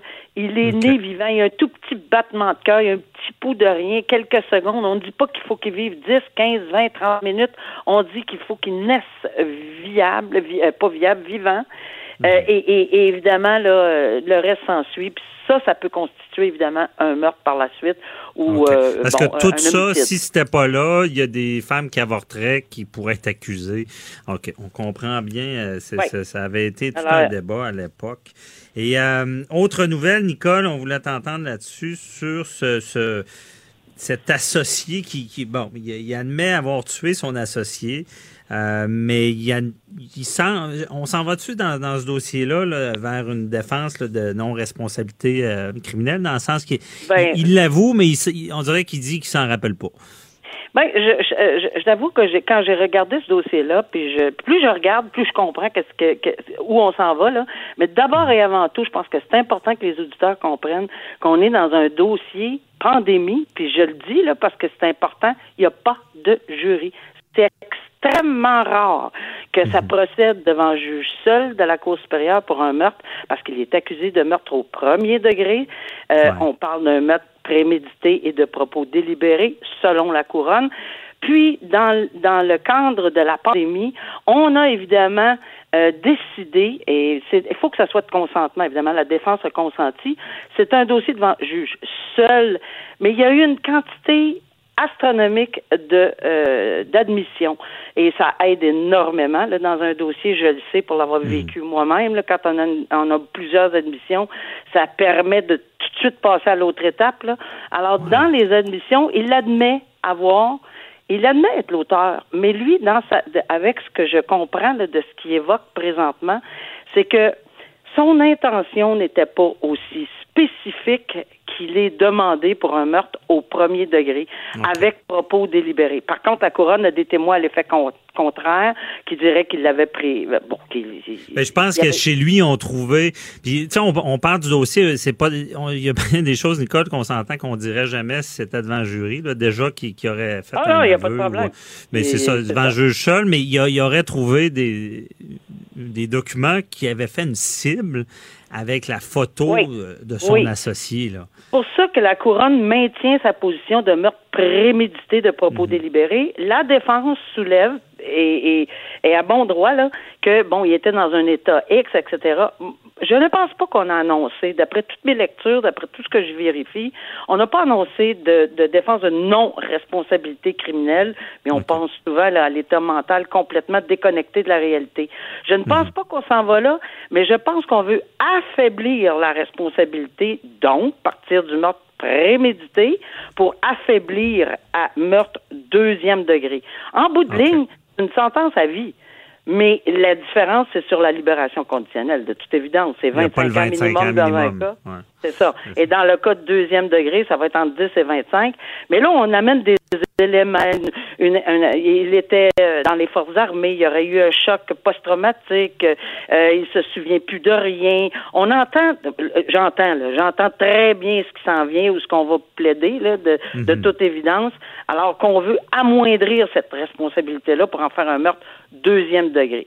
Alors, c'est, c'est un peu le- la route là, que, que, que prend ce dossier-là présentement. OK. Merci beaucoup, Nicole. Très éclairant. On se reparle pour un autre dossier. Avocat à la barre. Donc, euh, bonne journée. Bonne journée, merci à vous. Au Bye-bye. revoir. Pendant que votre attention est centrée sur vos urgences du matin, vos réunions d'affaires du midi, votre retour à la maison ou votre emploi du soir, celle de Desjardins Entreprises est centrée sur plus de 400 000 entreprises à toute heure du jour. Grâce à notre connaissance des secteurs d'activité et à notre accompagnement spécialisé, nous aidons les entrepreneurs à relever chaque défi pour qu'ils puissent rester centrés sur ce qui compte, le développement de leur entreprise. Ici Ricardo. Et Émilie, marchand d'IGA. On a envie de vous inspirer à bien manger. À moins de 5 la portion. Suffit de repérer les produits valeurs sûres et de les cuisiner avec une de nos recettes. Les valeurs sûres, c'est bien pensé, hein? Bien sûr! Détails sur IGA.net. Déclarez-vous solennellement de dire la vérité, toute la vérité et juste la vérité. De 9 à 11. Avocat à la barre. Avec François-David Bernier. On revient sur le dossier de We Charity. Euh, ce matin, Caroline Saint-Hilaire me disait que ce soir, elle n'écouterait pas vraiment le match de hockey, mais euh, c'est que le comité de la Chambre des communes va poser des questions dans ce dossier-là sur les conflits d'intérêts possibles. Et euh, on demande à Maître Jean-Paul Boilly, chroniqueur qui est avec moi, Maître Boilly, ce soir, hockey ou débat à, à- à la Chambre des communes? Ou les deux, peut-être. Les deux? Bon. Parce que ça va être intéressant. Euh, Bon, le hockey va être intéressant, c'est sûr. Le, Can- le Canadien, le, le club de hockey de toute une province. Euh, le débat ce soir, oui. euh, écoutez, il faut comprendre une Mettez chose. la table avant. C'est quoi qui se la- passe à Bon, soir? Là, là, c'est un comité sur qui- de la des communes, qui, de la Chambre des communes qui va siéger sur les conflits d'intérêts. Bon. Ça, le comité qui est, bon, conservateur, bloquiste, NPD, libéraux là-dessus. Euh, il faut comprendre une chose. Ce qui est immoral dans la vie n'est pas toujours illégal. hein, on comprend ça. Il y a des fois des choses qu'on fait dans la vie que, vous savez, en droit, on est des avocats, il y a des juges, bon, etc. Pour que quelqu'un soit condamné d'avoir fait quelque chose, il faut que ça soit illégal. hein. Si c'est immoral, des fois, s'il n'y a pas d'infraction, il, il peut pas y avoir de, mauvaise conduite. hein. On peut dire à quelqu'un, on tape sur le bout doigts parce que t'es pas fin, puis parce que t'as pas été gentil, t'as pas fait un beau sourire. On peut t'envoyer promener parce que t'as pas ri, parce que t'as pas aimé quelque chose, mais on peut pas te condamner. Alors, la Chambre des communes, ils ont des règles. hein. Ils ont un code de conduite qui s'appelle euh, le, code de conduite au niveau de la Chambre des communes sur les conflits d'intérêts. Alors, ce code-là prévoit bien, bien, bien, bien, bien des choses. C'est intéressant, savez-vous pourquoi? Parce qu'il y a des avocats, des fois, qui le lisent, le code. Bon. C'est merveilleux, c'est merveilleux. Avant de- Et on, avant de se on- coucher. on y fait des trouvailles. Parce que là, dans l'affaire de We Charity, il faut comprendre pour mettre la table. Parce que ce matin, je prenais nos amis Caroline Saint-Hilaire. L'avez-vous lu, le code? Ben oui, moi, Bon. ça m'intéresse toujours. Écoutez, ce matin, j'ai pris, puis nos amis qui sont pas nécessairement de même allégeance politique que moi, je les respecte et j'espère qu'ils font, euh, c'est réciproque. Alors, euh, euh, il disait, bon, le premier ministre, bon, si M. Morneau, le ministre des Finances, Bill, de son prénom, son petit nom, c'est William. Alors, si William, de son prénom, euh, euh, euh, Morneau, doit démissionner, bon, on dit, ben, Justin, a fortiori, il devrait démissionner lui aussi parce que ils sont entre guillemets, euh, responsable du même crime, entre guillemets. Or, pour qu'il y ait un crime, il faut qu'il y ait quelque chose d'écrit. Ben moi, évidemment, avocat comme je suis, puis mais c'est pas une question d'avocasserie. C'est une question de voir pourquoi il y a un code, puis pourquoi il faut qu'il soit respecté, puis pourquoi que les règles de déontologie sont importantes. Parce qu'on Là, vous nous faites languer. Est-ce qu'ils l'ont oui. enfreint ou pas? ben voilà, c'est là qu'il faut regarder. Parce que On dit qu'un député, je vous lirai pas, là, mais un député, c'est l'article 8 des règles de déontologie de la Chambre des communes, que je Mhm. rappelle, qui ont écrit que les, les, les députés qu'on élu, on, on fait, à chaque quatre ans, on fait des élections, des fois c'est avant. Bon, ça, c'est, on, on appelle ça le tribunal populaire. hein. Mhm. Ça s'appelle des élections. Pas des, des, des, des candidatons, puis des Facebook de ce monde, puis des réseaux sociaux. Non, non. Les élections, ça, c'est le tribunal populaire. Vous décidez a un parti ou quelqu'un que vous voulez voir, vous voulez vous représenter, va vous représenter pour quatre ans. Et lorsque les gens sont pas contents, c'est vous qu'est-ce qu'ils font? Ils chiolent pas, puis ils font pas des ah ci, ah ça, puis démissionnent. Ben ouais, non, non, non. Ils votent à la prochaine élection, puis ils font débarquer le monde qu'ils veulent pas avoir. Bon. Bon, il y a des promesses électorales, sont pas toujours tenues. On n'embarquera pas là-dedans ce matin, mais ce qui est important de comprendre, c'est qu'il y a une règle qui s'appelle le favoritisme. C'est la règle 8 des règles de déontologie. Qu'est-ce que ça dit? Ben, on va juste faire en sorte qu'on va le lire. C'est pas moi qui l'écris, c'est eux. C'est écrit que le député, le ministre, secrétaire parlementaire, etc., dans l'exercice de ses fonctions parlementaires, il doit agir de façon à favoriser, il- il doit pas agir de façon à favoriser ses intérêts personnels ou ceux d'un membre de sa famille. Ou, encore, ou encore, de façon indue, ceux de toute autre personne ou entité. Il ne doit pas le faire. Mais là, Monsieur Morneau, qu'est-ce qu'il a fait? Mettez vos doigts ici, on tape dessus. Il a voté pour que We Charity obtienne un mandat du gouvernement. Oh! Crime de lège majesté. Savez-vous quoi? Justin Trudeau a fait la même chose. Bon. Bon, attention. Membre de sa famille. C'est quoi un membre de sa famille? Moi, je me suis dit, ben, membre de sa famille, c'est quelqu'un de sa famille immédiate. hein. Ben, nos bons députés, dans leur grande sagesse, ont défini c'était quoi un membre de la famille. Alors moi, évidemment, curieux comme je suis, ça m'arrive. Un avocat se doit toujours d'être curieux. Alors on va, je me suis dit, ben, je vais aller voir c'est quoi un membre de la- parce qu'il y a un code de déontologie. Ouais. Puis on a décidé de définir c'est quoi un membre de la famille. Ah, on va aller voir, c'est important. Alors ça, ça se trouve être dans l'article 3. Et le 3, quatrième vous savez, les petits paragraphes, là, on a dit l'autre fois, il y a un point. Celui-là, il est entre guillemets. Il y a un petit paragraphe 4. C'est écrit. Pour l'application du présent compte, puis j'aimerais ça que Caroline puis Richard nous écoutent. C'est important. Parce que on a dit au- dès le départ, ce qui est immoral n'est pas nécessairement illégal. Pour que ça soit illégal, il faut que ça soit écrit en quelque part. Mais là, je vous lis ce qui est écrit. Pour moi, il- pour moi qui l'ai inventé. C'est écrit. Un membre de la famille est considéré euh, d'un député si A, c'est son époux ou son conjoint de fait. La fille de M. Morneau est ni son époux, ni son conjoint de fait, ce que je sache. OK. La, la mère de M. Trudeau et son frère, c'est pas son époux, c'est pas son conjoint de fait. On est-tu d'accord? On, on va se suivre. Ah, on va, on va aller voir à B. Parce qu'il y a un B, heureusement. on dit ses fils ou ses filles. Ha ha! Monsieur Morneau, votre fille. Mais là, il y a une virgule. OK. Ben, c'est intéressant, des fois. je ne sais pas si vous êtes un bon avocat ou un bon politicien, mais vous avez- ils ils l'ont-tu en frein ou pas? Ben, j'y arrive. OK. j'y arrive. On, On est, on est à la virgule. On est à la virgule. On est à la virgule près. Bon, on a du temps qu'on nous a dit. Euh, on est à la virgule près de savoir est-ce qu'on a enfreint le code de déontologie de la Chambre des communes du Canada. Bon, alors on dit B de ses fils ou ses filles. Mais si on arrête là, comme certains, des fois, politiciens, députés, etc., vous savez, des fois, ils aiment lire juste des petits bouts, ils aiment comprendre des petits bouts, etc. Mais nous autres, on est là pour faire valoir le droit. hein. Est des avocats, avocats à la barre, on a dit écoutez, vous ne serez pas jugés. Alors, nous autres, on essaie de pas juger, on essaie de vous donner l'heure juste, puis vous jugerez, vous autres.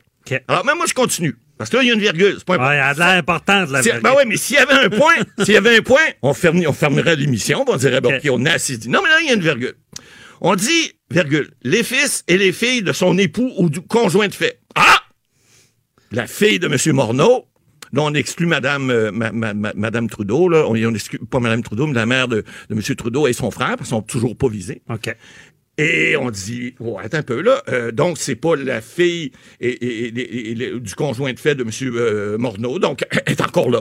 Mais il y a encore une virgule. Ah, on va continuer pour le fun. Qui n'ont pas atteint l'âge de 18 ans. Ah! Elle en a 28. Oh. Tiens, mais il y a encore une virgule. Coudon. Hey, ça, c'est des avocasseries, Non, des non, mais c'est plein là, de virgules, c'est le fun, c'est OK. intéressant parce qu'après ça, ou qui, l'ayant atteint, ah, ah, ah, là, là, atteint, par exemple, là, là, là, là, vous a, M. Morneau, l'ayant atteint, dépendent principalement sur le plan financier du député ou de son époux ou conjoint de fait. Bang, on vient de scraper l'affaire. Pourquoi? Parce que la fille de M. Morneau, elle reste pas avec M. Morneau, elle dépend pas de M. Morneau, elle travaille pas pour M. Morneau, puis ni son conjoint, ni son... Alors, tout ça fait en sorte que la fille de M. Morneau, elle est expressément exclue comme étant membre de la famille de M. Morneau au sens du code de déontologie des députés à Ottawa. Bon. À cette heure, le frère de M. Trudeau et la mère de M. Trudeau, ben, nulle part dans ce, dans ce règlement-là, c'est écrit que c'est un membre de la famille. Alors, bon, donc techniquement, Donc, répond- répondez-moi par oui ou Oui, non. oui, non. Est-ce que oui, c'est non. Bill Morneau ou Justin Trudeau ont enfreint le code dont vous parlez légalement? Oui ou non, Maître Boily, pas un mot de plus. C'est non la réponse. Bon. Mais il y a toujours un mais. Bon. Parce que c'est ça les- la beauté du geste. Parce que vous savez, c'est jamais ni blanc ni noir. Il y a toujours des ondes grises. C'est pour ça qu'il y a des avocats. Donc, la réponse, c'est non. Maintenant, faut aller plus loin parce que là, je vois l'opposition dire hey, hey, c'est un vieux libéral, on le sait, il défend Ouais. sa gang. Non, non, il défend pas Non, sa là, gang. on on, va- on on parle en droit. On parle en droit. Et, mais maintenant, faut regarder plus loin parce que ça, si on arrête là, on dit la règle de théo- théologie, on doit pas favoriser des membres de sa famille. Ouais, mais attends un peu là. Il y a pas juste ça. Il y a d'autres règles. On parle d'influence, on parle d'utilisation de renseignements, etc. Et on dit que il faut de ce côté-là, il n'y aurait pas eu de, d'en- on n'aurait pas enfreint ces règles-là. En fait, ce qui est écrit, je vous répète ce qui est écrit, on est là pour ça. Mais il y a d'autres règles qu'on parle de divulgation. On doit divulguer Ah, ses ok. intérêts. Alors Ouais. là, c'est une autre affaire.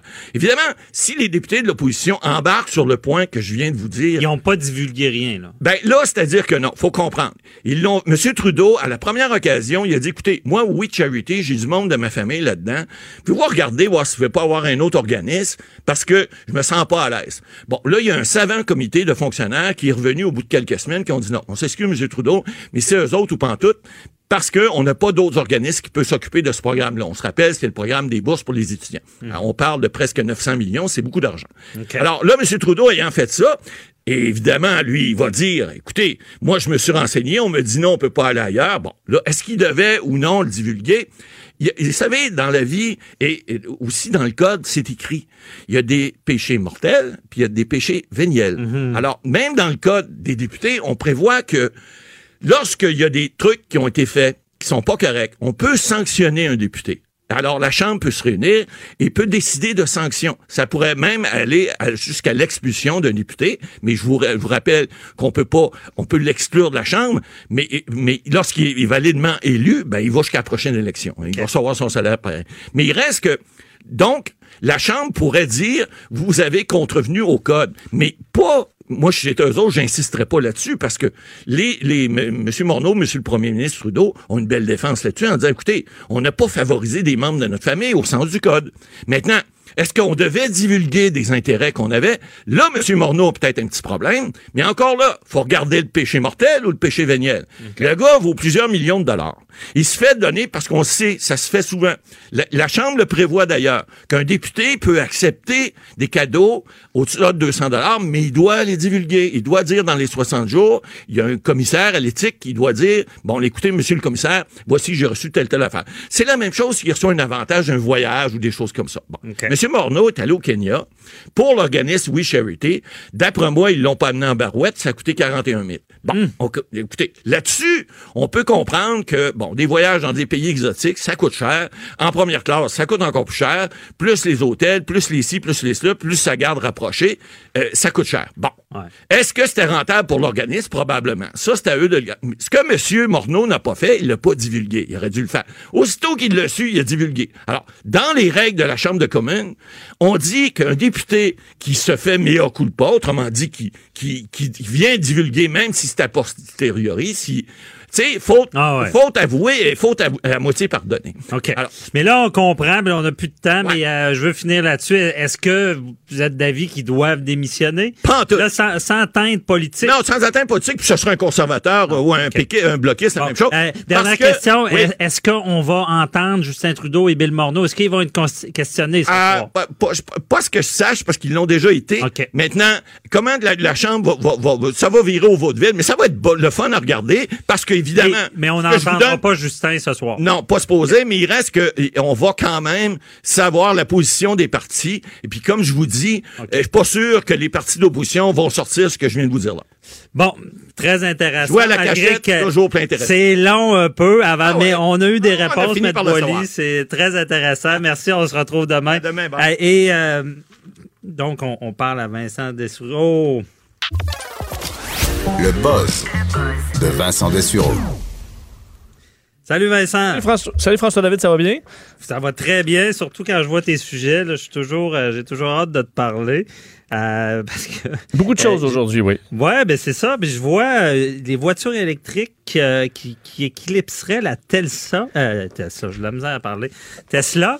Euh, vraiment? Y a-tu Ben- de, de quoi sur le marché qui pourrait être aussi. euh, Pas encore, pas encore. Évidemment, Tesla domine au niveau de la, de la technologie depuis un bon moment, mais arrive, et c'est intéressant parce que les grands constructeurs font tout pour essayer de rattraper Tesla au niveau, entre autres, de, du nombre de kilomètres qu'on est capable de faire avec une recharge complète sur bon, les- l'équipement, la conduite autonome, et on peine à rattraper ce retard qu'on a sur Tesla. Est-ce que c'est un petit joueur qui va réussir? Peut-être, euh, puisque il y a un petit constructeur en Californie qui s'appelle Lucid, L-U-C-I-D, et qui développe des voitures électriques de leur côté depuis un certain temps. Et il devait présenter euh, au, euh, à New York pour le salon de l'auto en avril dernier la Air, donc la Lucid Air, une berline de luxe là, qui entre vraiment dans la catégorie des, Tesla. Euh, et euh, malheureusement, ça avait été annulé ce lancement en raison de la COVID. Évidemment, au mois d'avril en plus, c'était à New York, euh, c'était on oubliait ça le salon de l'auto. Alors, euh, c'est prévu plutôt pour le mois de septembre le lancement de cette voiture-là. Pourquoi Ok. on en parle aujourd'hui? C'est parce que euh, aux États-Unis existe l'agence de protection de l'environnement, la EPA, qui va faire toutes sortes d'analyses avant qu'un véhicule sorte. Dans ce cas-là, les analyses de batterie, euh, est-ce que c'est sécuritaire, euh, est-ce que combien on peut faire sur un chargement? Et ce qui a vraiment surpris tout le monde, c'est que la Tesla, euh, pas la Tesla, la Lucid Air est capable de faire sur une seule recharge complète de son modèle, faut dire le plus, euh, ce qui celui sera le plus cher, là, 832 km. Oh, sur une seule charge. Euh, Ouais. Pour l'instant, celle que la pole, c'est la Tesla Model S, euh, donc pas la- le modèle 3 puis moins cher, là, vraiment Model S qui fait 647 km. Donc c'est pas un petit euh, un petit gap, là. c'est pas Hey, 6 ça à commence 700. à être intéressant, 800 là, Écoute, là. 832 km, il y en a qui vont passer leurs vacances au complet et sur, sur un- un- une seule charge ou qui sont capables. C'est l'aller-retour aussi qui est intéressant, capable de dire ben, je suis capable de faire Montréal-Québec puis de revenir sans avoir besoin de, de, de même m'arrêter puis de me questionner ce qu'il va avoir une charge à l'endroit où je vais. Donc, euh, plus on a d'espace, plus euh, ça permet de ne pas s'inquiéter quand on part. Euh, donc, c'est pour ça que c'est intéressant. Également, le, le- le fa- la fameuse accélération des véhicules électriques, toujours euh, exceptionnelle. 1000 chevaux, donc l'équivalent de 1000 chevaux en- est capable d'accélérer 0 à 96 km en 2,5 secondes. Donc, c'est encore des marche. performances dignes de, dignes de Tesla là, qui vous collent au siège. Le seul problème, on ne sait pas le prix encore. Alors, est-ce que c'est moins cher? Est-ce que c'est plus cher? On ne le sait pas, mais on sait que la technologie sera là pour aller vraiment se coltailler avec Tesla.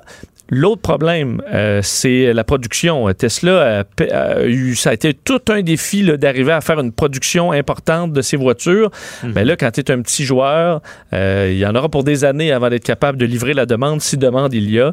Et euh, il y aura un système également de conduite semi-autonome, à peu près l'équivalent, donc capable de nous faire lâcher le volant et de se laisser conduire. Alors, on en saura plus en septembre. Ben oui, puis la compétition, c'est jamais mauvais. Et des fois, ces petits joueurs-là sont achetés par des gros joueurs qui font que ça, ça, ça s'est produit plus Écoute, rapidement. tu as tout à fait raison. Il risque d'avoir des, euh, des, des- des gens derrière cette entreprise-là qui vont avoir des offres euh, mirobolantes, sûrement, de grands Mhm. constructeurs qui ont pris du retard. Alors, euh, oui, c'est un, bon point que tu amènes. Ça se peut bien que ce soit le cas. On va surveiller Ben leur, leur progrès dans les prochains Ah, mois. D'ailleurs, Vincent, j'ai- t'as peut-être pas à répondre, mais moi, je me rappelle des moteurs roux d'Hydro-Québec. là, qui- Puis je sais pas, on n'a plus jamais entendu parler de ça. puis- Ben, c'était supposé être la, la- la révolution. C'en était une, mais euh, Ouais. bon, qui, a- qui ne sait pas. euh, c'est une des On grandes sait, frustrations de certains ingénieurs. c'est une frustration que plusieurs ingénieurs québécois ont encore sur le cœur. Je pense comme l'avion euh, Avro, Arrow, là, des, des, Ah, des- ouais. des trucs extraordinaires que les Québécois ont fait, mais qui ont malheureusement euh, pas eu leur heure de Hmm. gloire. Ouais. Et là, on parle toujours de technologie. euh, c'est une technologie dévoilée par Google qui serait brillante. Oui, que je trouve très intéressante parce que nos téléphones intelligents, pour ceux qui ont des Android, mais bon, que ce soit les, les- les iPhones, euh, ont euh, des capacités quand même extraordinaires de nos jours et ils ont à l'intérieur un accéléromètre. Donc, qui permet de savoir, par exemple, est-ce que le téléphone est à l'horizontale ou à la verticale. C'est, entre autres, une des raisons les plus utilisées. Mais ce que ce qu'a annoncé Google, c'est que les téléphones Android, on ne sait pas exactement génération encore, mais on parle d'une bonne quantité de téléphones Android qui sont vendus euh, à coup de, milliards dans le monde. Euh, donc, auront la possibilité, sous peu, de détecter les séismes, les tremblements de terre. Euh, Parce qu'on se retrouve, comme la- une grande partie de la population se trouve à avoir un téléphone du genre dans leur poche, c'est comme si on avait des, euh, de l'équipement, des sismographes, tous dans notre, euh, dans notre poche. Ah, Alors, oui. le calcul, automatiquement, là, évidemment, c'est pas si tu brasses ton téléphone, ça déclenchera rien. Mais si dans une ville, soudainement, tout le monde se met à brasser d'un coup, temps. le- le- les algorithmes vont être capables en écoute, une fraction de seconde de repérer qu'il y a un, séisme, de noter sa puissance et d'évaluer en triangulation exactement son épicentre. Et l'avantage, c'est que les gens qui sont plus loin et qui auront dans quelques secondes euh, le, le- le choc, mais pourront être avertis parce que le signal va arriver plus tôt que l'onde de choc et ça permettra de se mettre à l'abri. Alors tu pourras avoir un, comme il y a de- d'ailleurs c'est un système qui existe déjà entre autres en Californie avec des applications, la Shake Alert. Alors euh, c'est des, des- justement de l'équipement distribué un petit peu partout dans l'océan et également en Californie. Et as un séisme, ça va écrire pip pip. Bon, euh, séisme en- qui arrive dans 7 secondes Hey, et là tu as le temps d'aller wow. te cacher. Euh, Wow. Nos, nos téléphones sont dans, dans, dans pas long, ça va tout faire. Ben oui. Moi, j'attends encore, tu sais, euh, les tiliomètres dans le téléphone. Ah, direct, correct avant oui, oui, tu vas peut-être perdre des clients, par contre, rendu Ouais. là. Euh, et la- et l'autre avantage, François David, c'est qu'on dit que des tours à bureau, par exemple, des commerces, pourraient être branchés instantanément, de sorte que s'il y a un séisme qui arrive, les ascenseurs peuvent automatiquement s'arrêter, le gaz pourrait être fermé, donc rapidement, des systèmes automatisés pourraient se protéger en une, une seconde ou deux euh, pour euh, se mettre à l'abri et sauver Ah, des vies. fou. Alors, euh, évidemment, iPhone pourrait embarquer par la suite, mais je pense que c'est ce genre de technologie-là qui va, euh, qu'on va retrouver le plus de, de- plus en plus souvent partout dans le monde. Très intéressant. Hey, merci Vincent, faut se laisser, on t'écoute tout à l'heure. Puis tu vas dire si c'est mieux de boire du froid ou du chaud de- durant la canicule. Absolument.